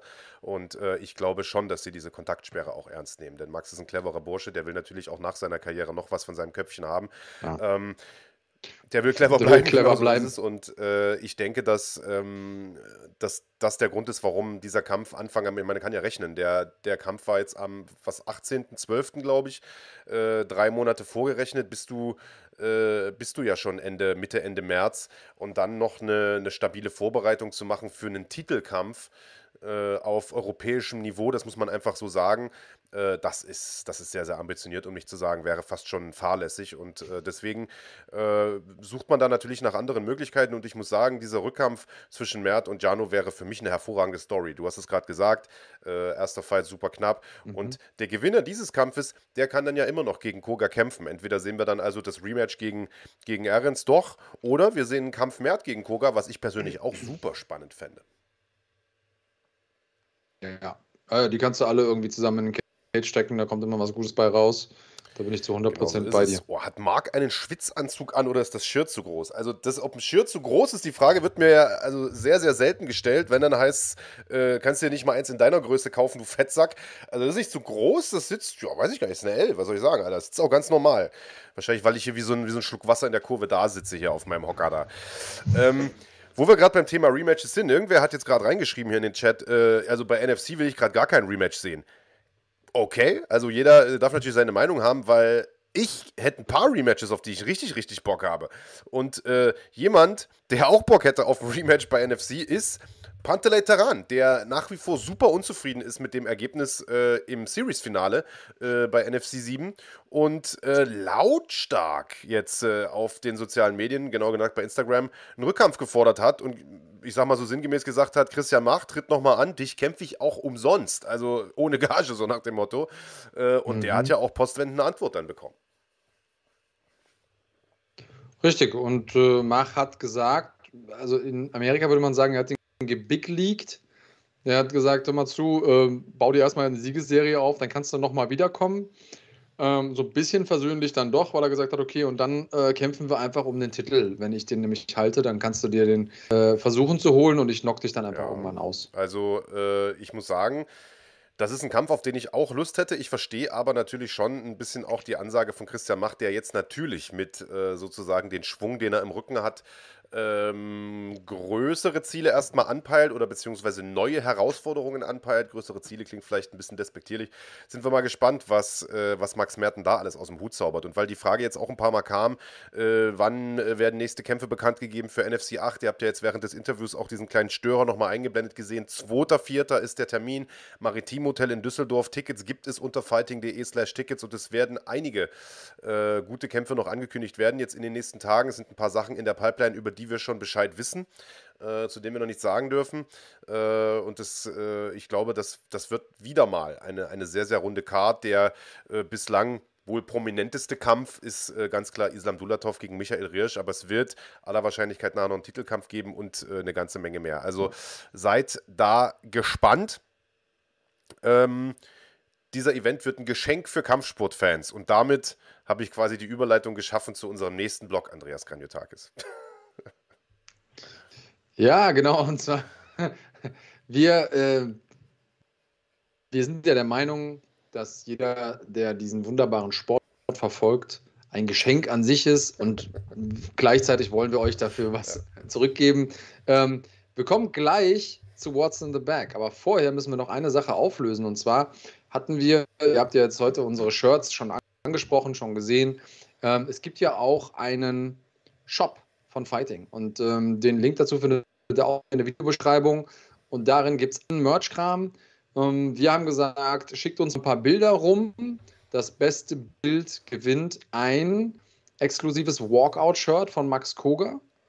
Und wir haben gesagt, komm, ist jetzt auch schwer, dann irgendwie sich zu entscheiden. Und dann waren es zwei Leute dabei, die uns auch immer supporten, die immer hier dabei sind sonntags. Und deswegen haben wir einfach gesagt, wisst ihr was, ihr kriegt beide eins.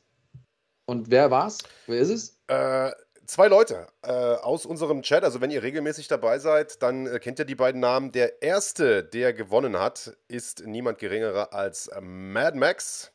Der hat uns nämlich dieses wunderbare Foto hier geschickt. Der ist ein riesengroßer Max Koga-Fan, obwohl er nicht aus Frankfurt kommt, wenn ich das richtig verstanden habe, sondern deutlich, deutlich weiter her und extra äh, nach Düsseldorf angereist ist, um die Kämpfe von Max Koga sich anzuschauen. Er ist offensichtlich auch großer KSW-Fan, zumindest hat er da noch ein paar KSW-Handschuhe mit äh, abfotografiert und er ist stolzer Besitzer eines Frankfurter Schellenshirts. Und ich finde diese Combo, die hat ja schon fast von einem Stillleben. Äh, deswegen hat die einen äh, Preis verdient. Ein signiertes Walkout-Shirt von Max Koga. Herzlichen Glückwunsch an dich, lieber Mad Max.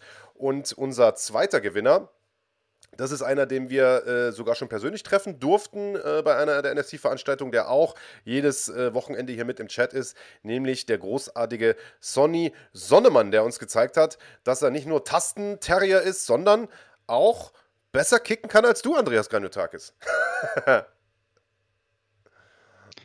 aber das kann ja auch jede Ameise, deswegen kein Problem. ähm, stabiles Bild, stabiles Shirt. Ähm, Gratulation an der Stelle. Ähm, Grüße gehen raus. Schreibt uns auch beide nochmal auf unserem Instagram und dann äh, könnt ihr die Sachen ähm, zugeschickt bekommen. Kriegt ihr die äh, Walkout-Shirts unterschrieben von Max Koga. Wird, äh, wird ordentlich. Kannst du bitte nochmal die Geschichte erzählen, dass du ein, ein, spielbarer Charakter in einem MMA-Videospiel warst und als einziger Charakter in diesem Spiel nicht kicken konntest? Du meinst die Geschichte, die du jetzt gerade selber schon erzählt hast? Soll ich jetzt nochmal erzählen? Ich glaube, du kannst das schöner ausschmücken, ja. Naja, ich finde die Geschichte ist auch gar nicht so erzählenswert. Äh, wir können einfach weitergehen zu What's in the Bag. Würde ich auch sagen. Wir machen vorher noch ein bisschen Werbung und dann gibt es gleich What's in the Bag. Uh, hier.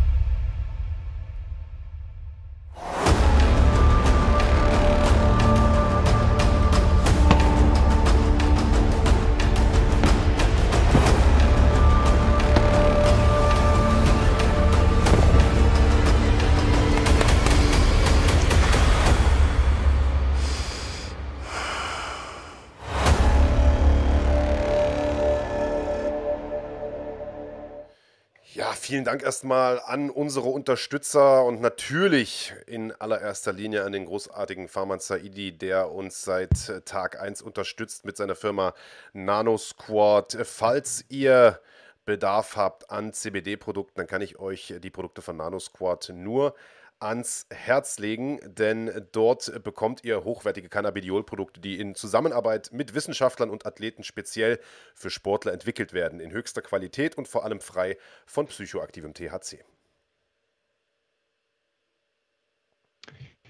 CBD wirkt entzündungshemmend, verhindert Muskelrückgang, verbessert den Schlaf-Wach-Rhythmus und unterstützt den Körper dadurch besonders bei der Regeneration. MMA-Kämpfer wie Felix Schiffert, Alexander Luster, Marc Dussy, Alexander Popek oder Mandy Böhm haben sich davon bereits überzeugt und verwenden Nanosquad-Produkte in ihrer täglichen so Routine. Weitere Informationen und Produkte von Nanosquad findet ihr auf nanosquad.de oder auf der Instagram-Seite von äh, Nano Squad, nämlich at the Nano Squad. Mit dem Code Fighting10 zusammengeschrieben, Fighting und eine 10 dran, bekommt ihr 10% Rabatt. Der Versand ist kostenlos und erfolgt innerhalb von ein bis zwei Werktagen. Und wo wir beim Thema Nano Squad sind, Andreas Kranjotakis, ähm, können wir ja vielleicht schon mal so ein bisschen vorausschauen auf die nächste Schlagwortfolge, nächstes Wochenende.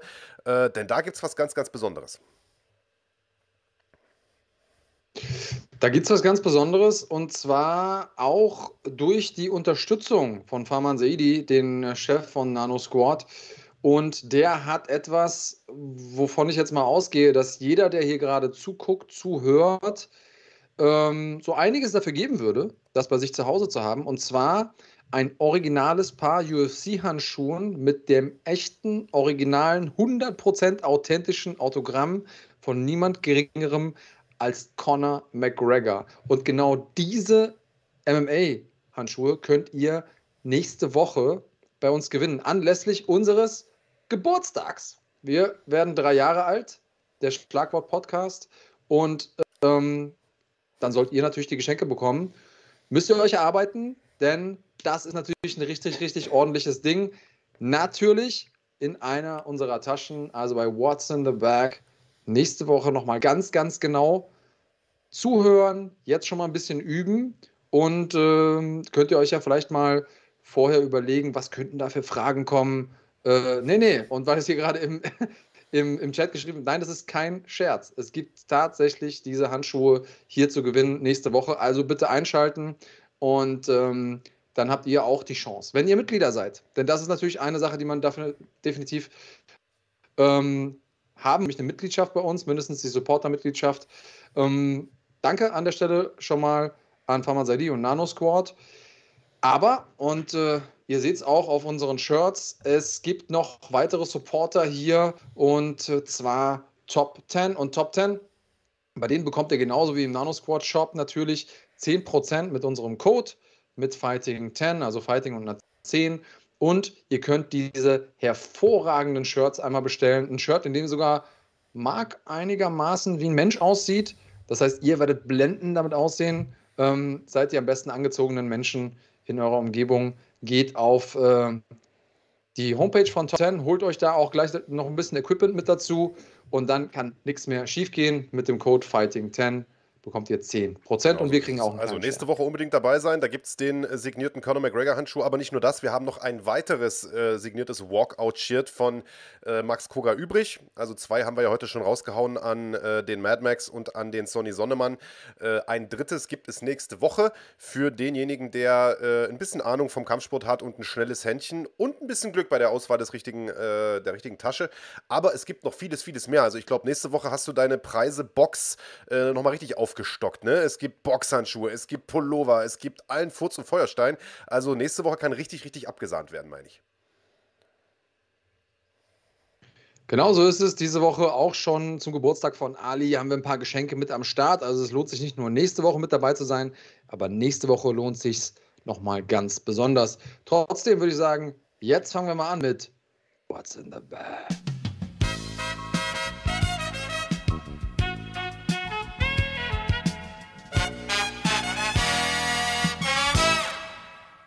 Na dann, leg mal los. Richtig, und um loslegen zu können, ist es wichtig, dass ihr auch wirklich live bei uns seid. Das heißt, drückt einmal auf den Live-Button, damit ihr uns nicht irgendwie zehn Sekunden verzögert seht, denn ansonsten habt ihr gleich ein Problem. Ich stelle mir nämlich eine Frage, ihr müsst die richtige Antwort eintippen. Die richtige Antwort ähm, ist, wenn es zum Beispiel eine Jahreszahl ist, bitte die komplette Jahreszahl, also vier Buchstaben. Wenn es ein Name ist, muss der Name richtig geschrieben sein.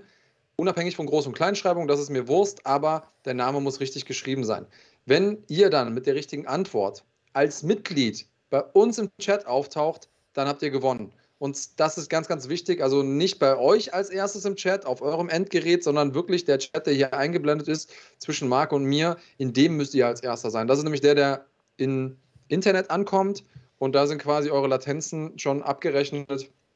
Und insofern zählt das. Wenn ihr eine Runde gewonnen habt, könnt ihr die zweite Runde heute nicht nochmal gewinnen. Das gilt jetzt gerade logischerweise nicht für die Gewinner der Shirts. Die können hier heute nochmal mitmachen, aber dann nicht ein zweites Mal.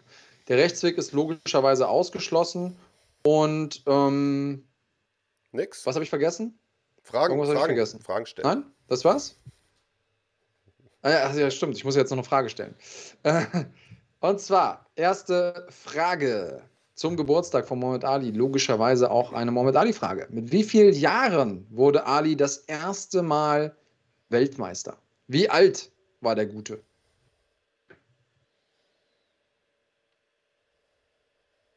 So. Finde ich das total spannend, weil die Zahlen, die hier gekommen, tatsächlich, das wäre auch das gewesen, was ich getippt hätte. Und ich hatte nämlich auch von Anfang an gesagt, eigentlich 21. Nee, Mad Max, Mad Max das war recht. auch bei mir im Kopf. Hm. Mad Max hat aber recht. Äh, er war 22 oh, Jahre jung. Deswegen, Mad Max, für dich ist heute ein richtig guter Tag. du hast die Qual der Wahl. Wir haben natürlich wieder drei ähm, Bags für dich, drei Taschen für dich. Und du kannst dir eine davon aussuchen. Einmal haben wir hier eine Bleib cremig Tasche.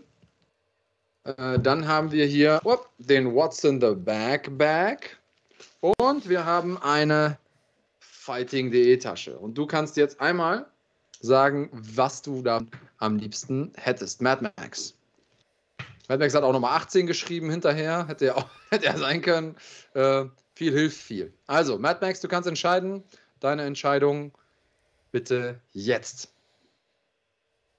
Oder auch noch ein bisschen bisschen uns auf die Folter spannen. Den schwarzen bitte. Ja, den What's in the Backpack und da ist was ganz Besonderes drin. Und zwar bekommst du, nachdem du ja auch schon die Sparringshandschuhe gewonnen hast, die MMA-Sparringshandschuhe von Top 10, gibt es jetzt hier noch ein, eine Packung Boxhandschuhe, waschechte Boxhandschuhe von Seven Punch. Die schicke ich dir auch gerne nach Österreich. Klar, warum nicht? Was sind schon Versandkosten? Ich bin ja, äh, ich bin der Krösus, kann ich mir, kann ich mir leisten. Schicke ich dir gerne einmal bitte ähm, trotzdem nochmal an unseren Instagram-Kanal deine Adresse mit Klarnamen und was du gewonnen hast und dann schicke ich dir das Ganze zu. Ihr wisst auf jeden Fall jetzt, wie das Spiel funktioniert. Das heißt, wir können eigentlich weitermachen. Mad Max, du kannst heute nicht mehr gewinnen. Also noch mehr brauchst du nicht. Sei mal nicht gierig. Ähm, zweite Frage, sind wir bereit, bereit Marc? Wir bleiben äh, beim selben Thema. Und die Frage lautet: Gegen wen gewann Ali denn seinen ersten Weltmeisterschaftstitel? Wie hieß der gute Mann? Mitraten kannst du natürlich, Mad Max, Vor aber gewinnen Nachname halt nicht mehr. und Groß- und Kleinschreibung und so weiter richtig. Ja, und wir haben einen Louis Gewinner. Imhoff, oder? Ja. Louis Imhoff, genau. Sonny Liston ist richtig. Ähm, das war der George Foreman war es nicht tatsächlich. Also irgendwie seid ihr euch unsicher. Der kam später, ja. Ähm, es war Sonny Liston. Der kam irgendwann mal später noch als Gegner dazu. Ähm, Grüße übrigens an der Stelle äh, an dich, Luis Imhoff, und du kannst dir aussuchen. Entweder die Bleib cremig Tasche, ist jetzt hier, die hängt jetzt hier fest, oder die Fighting.de Tasche. Was jetzt der Jana? Guter Mann. Und einige haben, glaube ich, unseren Rat nicht beherzigt, oder? Auf, äh, ja, also Dennis Müller war ja clever, der hat halt alles in eine Antwort gepackt. Ne? Cassius Marcellus Clay, 17.01.42 das Geburtsdatum. Rumble in the Jungle gegen George Foreman. Ich glaube, wir müssen, wir müssen auch, ja. die Fighting-Tasche möchte haben, der Luis Imhoff. Ich glaube, wir müssen auch dazu, also vielleicht ist das noch eine zusätzliche Regel, ja. die wir mal nennen sollten.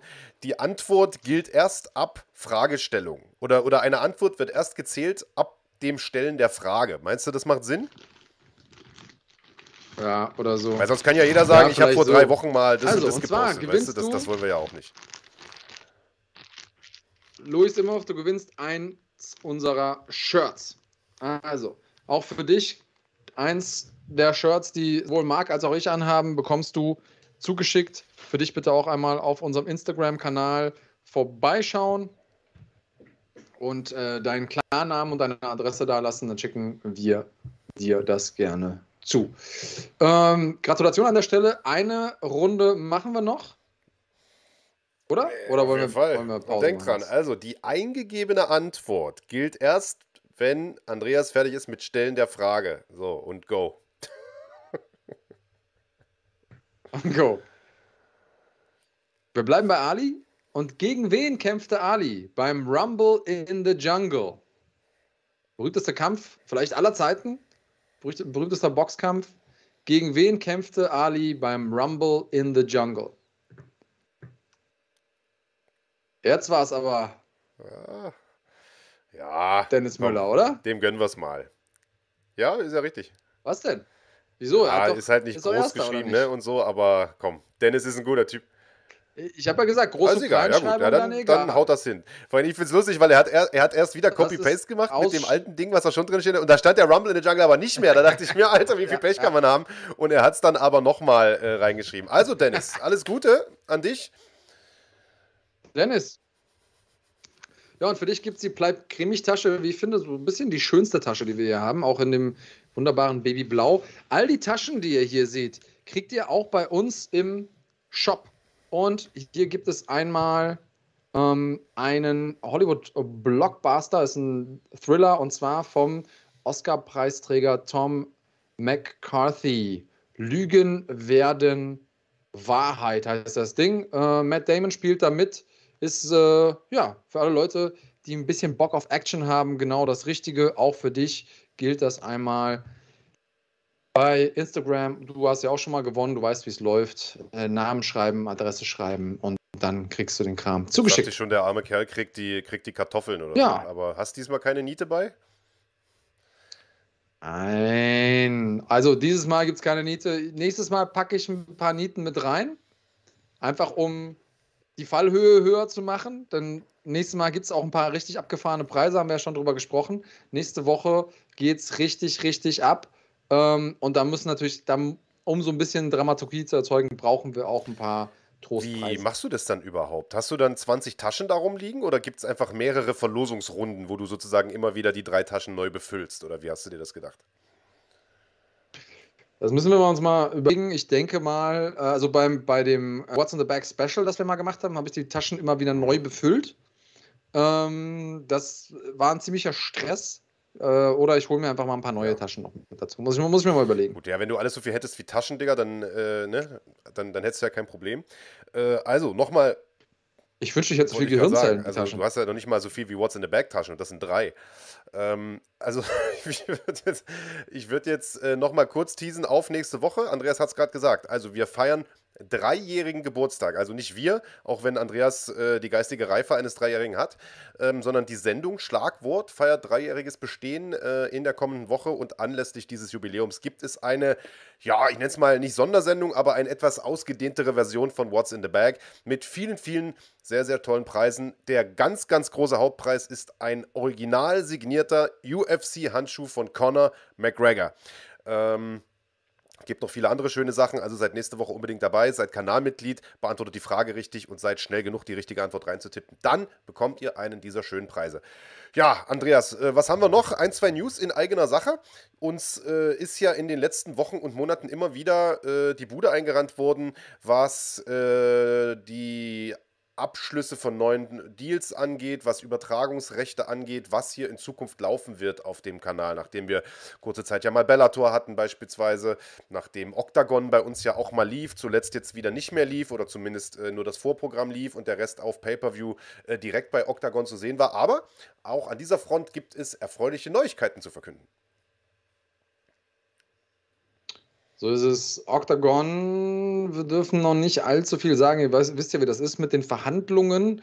Ähm, jetzt zuletzt erlebt bei The Zone und der UFC, da darf man immer nur so ein bisschen Preis geben, aber Octagon und Fighting, das sieht schon sehr, sehr gut aus und es sieht auch gut aus, dass ihr da keine technischen Komplikationen mehr haben werdet, wenn ihr ein Pay-Per-View haben wollt, dass ihr da irgendwie über 58 verschiedene Umwege gehen äh, müsst, sondern ähm, das äh, wird schon sehr viel benutzerfreundlicher werden.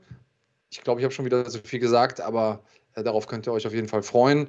Ähm, auch so sind wir an vielen Dingen dran. Unter anderem kommt auch Glory nach Belgien. Für die Leute, die das irgendwie noch gar nicht mitgeschnitten haben, äh, habe ich das richtig mitbekommen, dass ähm, da auch da wird Badr den Hauptkampf machen gegen Arkadiusz Wojek, also den Kollegen, der ihn äh, zuletzt durch K.O. besiegt hat.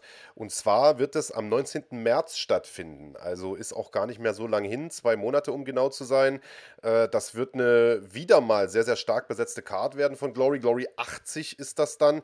Äh, Artem Wachitov wird gegen Luis Tavares antreten, äh, Jamal Ben Sadiq gegen Levi Richters. Also das wird eine sehr, sehr starke Card. Äh, und man hat ja die, die Nachrichten äh, mitbekommen in den letzten Wochen. Glory wird auf längere Sicht erstmal auch nicht mehr in Holland veranstalten. Ähm, ich glaube, da haben wir vergangene Woche im Podcast ja auch kurz mal drüber gesprochen.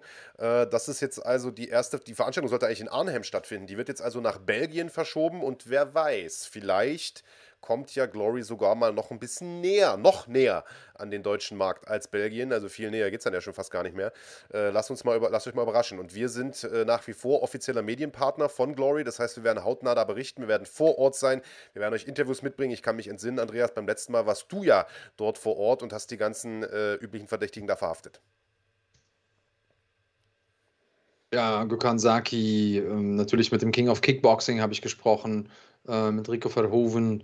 Ähm, das war schon cool, vor allen Dingen, weil alle anderen Pressevertreter im Prinzip ausgeladen wurden. Es gab äh, ursprünglich mal so eine große Pressekonferenz, die angesetzt war. Da sollte im Prinzip jeder Hans Dampf reingelassen worden werden. Ähm, kein Front an der Stelle an unseren Hansdampf hier, aber da sollte im Prinzip jeder Medienvertreter zugelassen werden. Und am Ende gab es nur zwei, drei Hansel, die da rumgesprungen sind. Und ähm, ja, die Fighting Crew war ähm, Teil davon. Das war schon ziemlich cool, mit den ganzen Leuten da so exklusiv zu sprechen. Und ähm, das zeigt ja auch so ein bisschen, wie viel Wert Glory auf die deutschsprachige Szene legt. Und ähm, wir sind da schon stolz drauf, dass wir exklusiver Medienpartner sind und dadurch euch natürlich auch Content bringen können, den ihr vielleicht sonst so nirgendwo anders seht. Und ja, wir natürlich auch für euch immer die Info haben, wo seht ihr die Events am besten und so weiter und so fort. Teilweise haben wir ja auch das Vorprogramm bei uns auf dem Kanal. Es lohnt sich also definitiv genau, hier Mitglied also zu sein. In den kommenden Wochen und Monaten äh, weiterhin Medienpartnerschaft mit Glory, exklusiven Content und so weiter ganze Veranstaltungen von Octagon. Das sieht ganz gut aus, dass es da Vor- und Hauptprogramm zu sehen geben wird für Kanalmitglieder hier äh, auf Fighting und einige andere Sachen sind auch noch in der Pipeline, wo äh, also mir schon beim Gedanken daran das Wasser im Munde zusammenläuft. Ähm, das heißt, äh, bleibt uns gewogen, schaut immer mal vorbei auf dem Kanal. Kommende Woche gibt es äh, natürlich wieder Nachschub, was Videos angeht. Ich glaube, du hast einen Reisetag am Mittwoch, du bist in Frankfurt ähm, und wirst da mit den ganzen üblichen Verdächtigen sprechen, auch mit Max Koga, wo wir vielleicht ein Update von ihm mal bekommen werden. Ähm, ich habe in den letzten Tagen noch mit Enrico Kehl gesprochen, der einen großen, großen Kampf anstehen hat, bereits in der Wettkampfvorbereitung ist äh, bei One Championship. Auch das wird in den nächsten Tagen erscheinen. Und es wird natürlich, wie immer, eine Fight-Analyse geben, ein Stärken- und Schwächen-Stück zum großen Schwergewichtstitelkampf zwischen Francis Ngannou und Cyril Gahn. Den gibt es zu sehen kommendes Wochenende und weil die Frage gerade kam, äh, Startzeit ist wie immer in der Nacht auf den Sonntag. 4 Uhr geht das Hauptprogramm los, live auf The Zone. Der Kollege Kranjotakis und ich werden euch am Mikrofon äh, begleiten. Wenn ihr euch für die deutsche Tonspur entscheidet, äh, würde mich freuen. Ansonsten war es das von uns für heute. Bleibt gesund und haut rein. Bleibt cremig. Oh.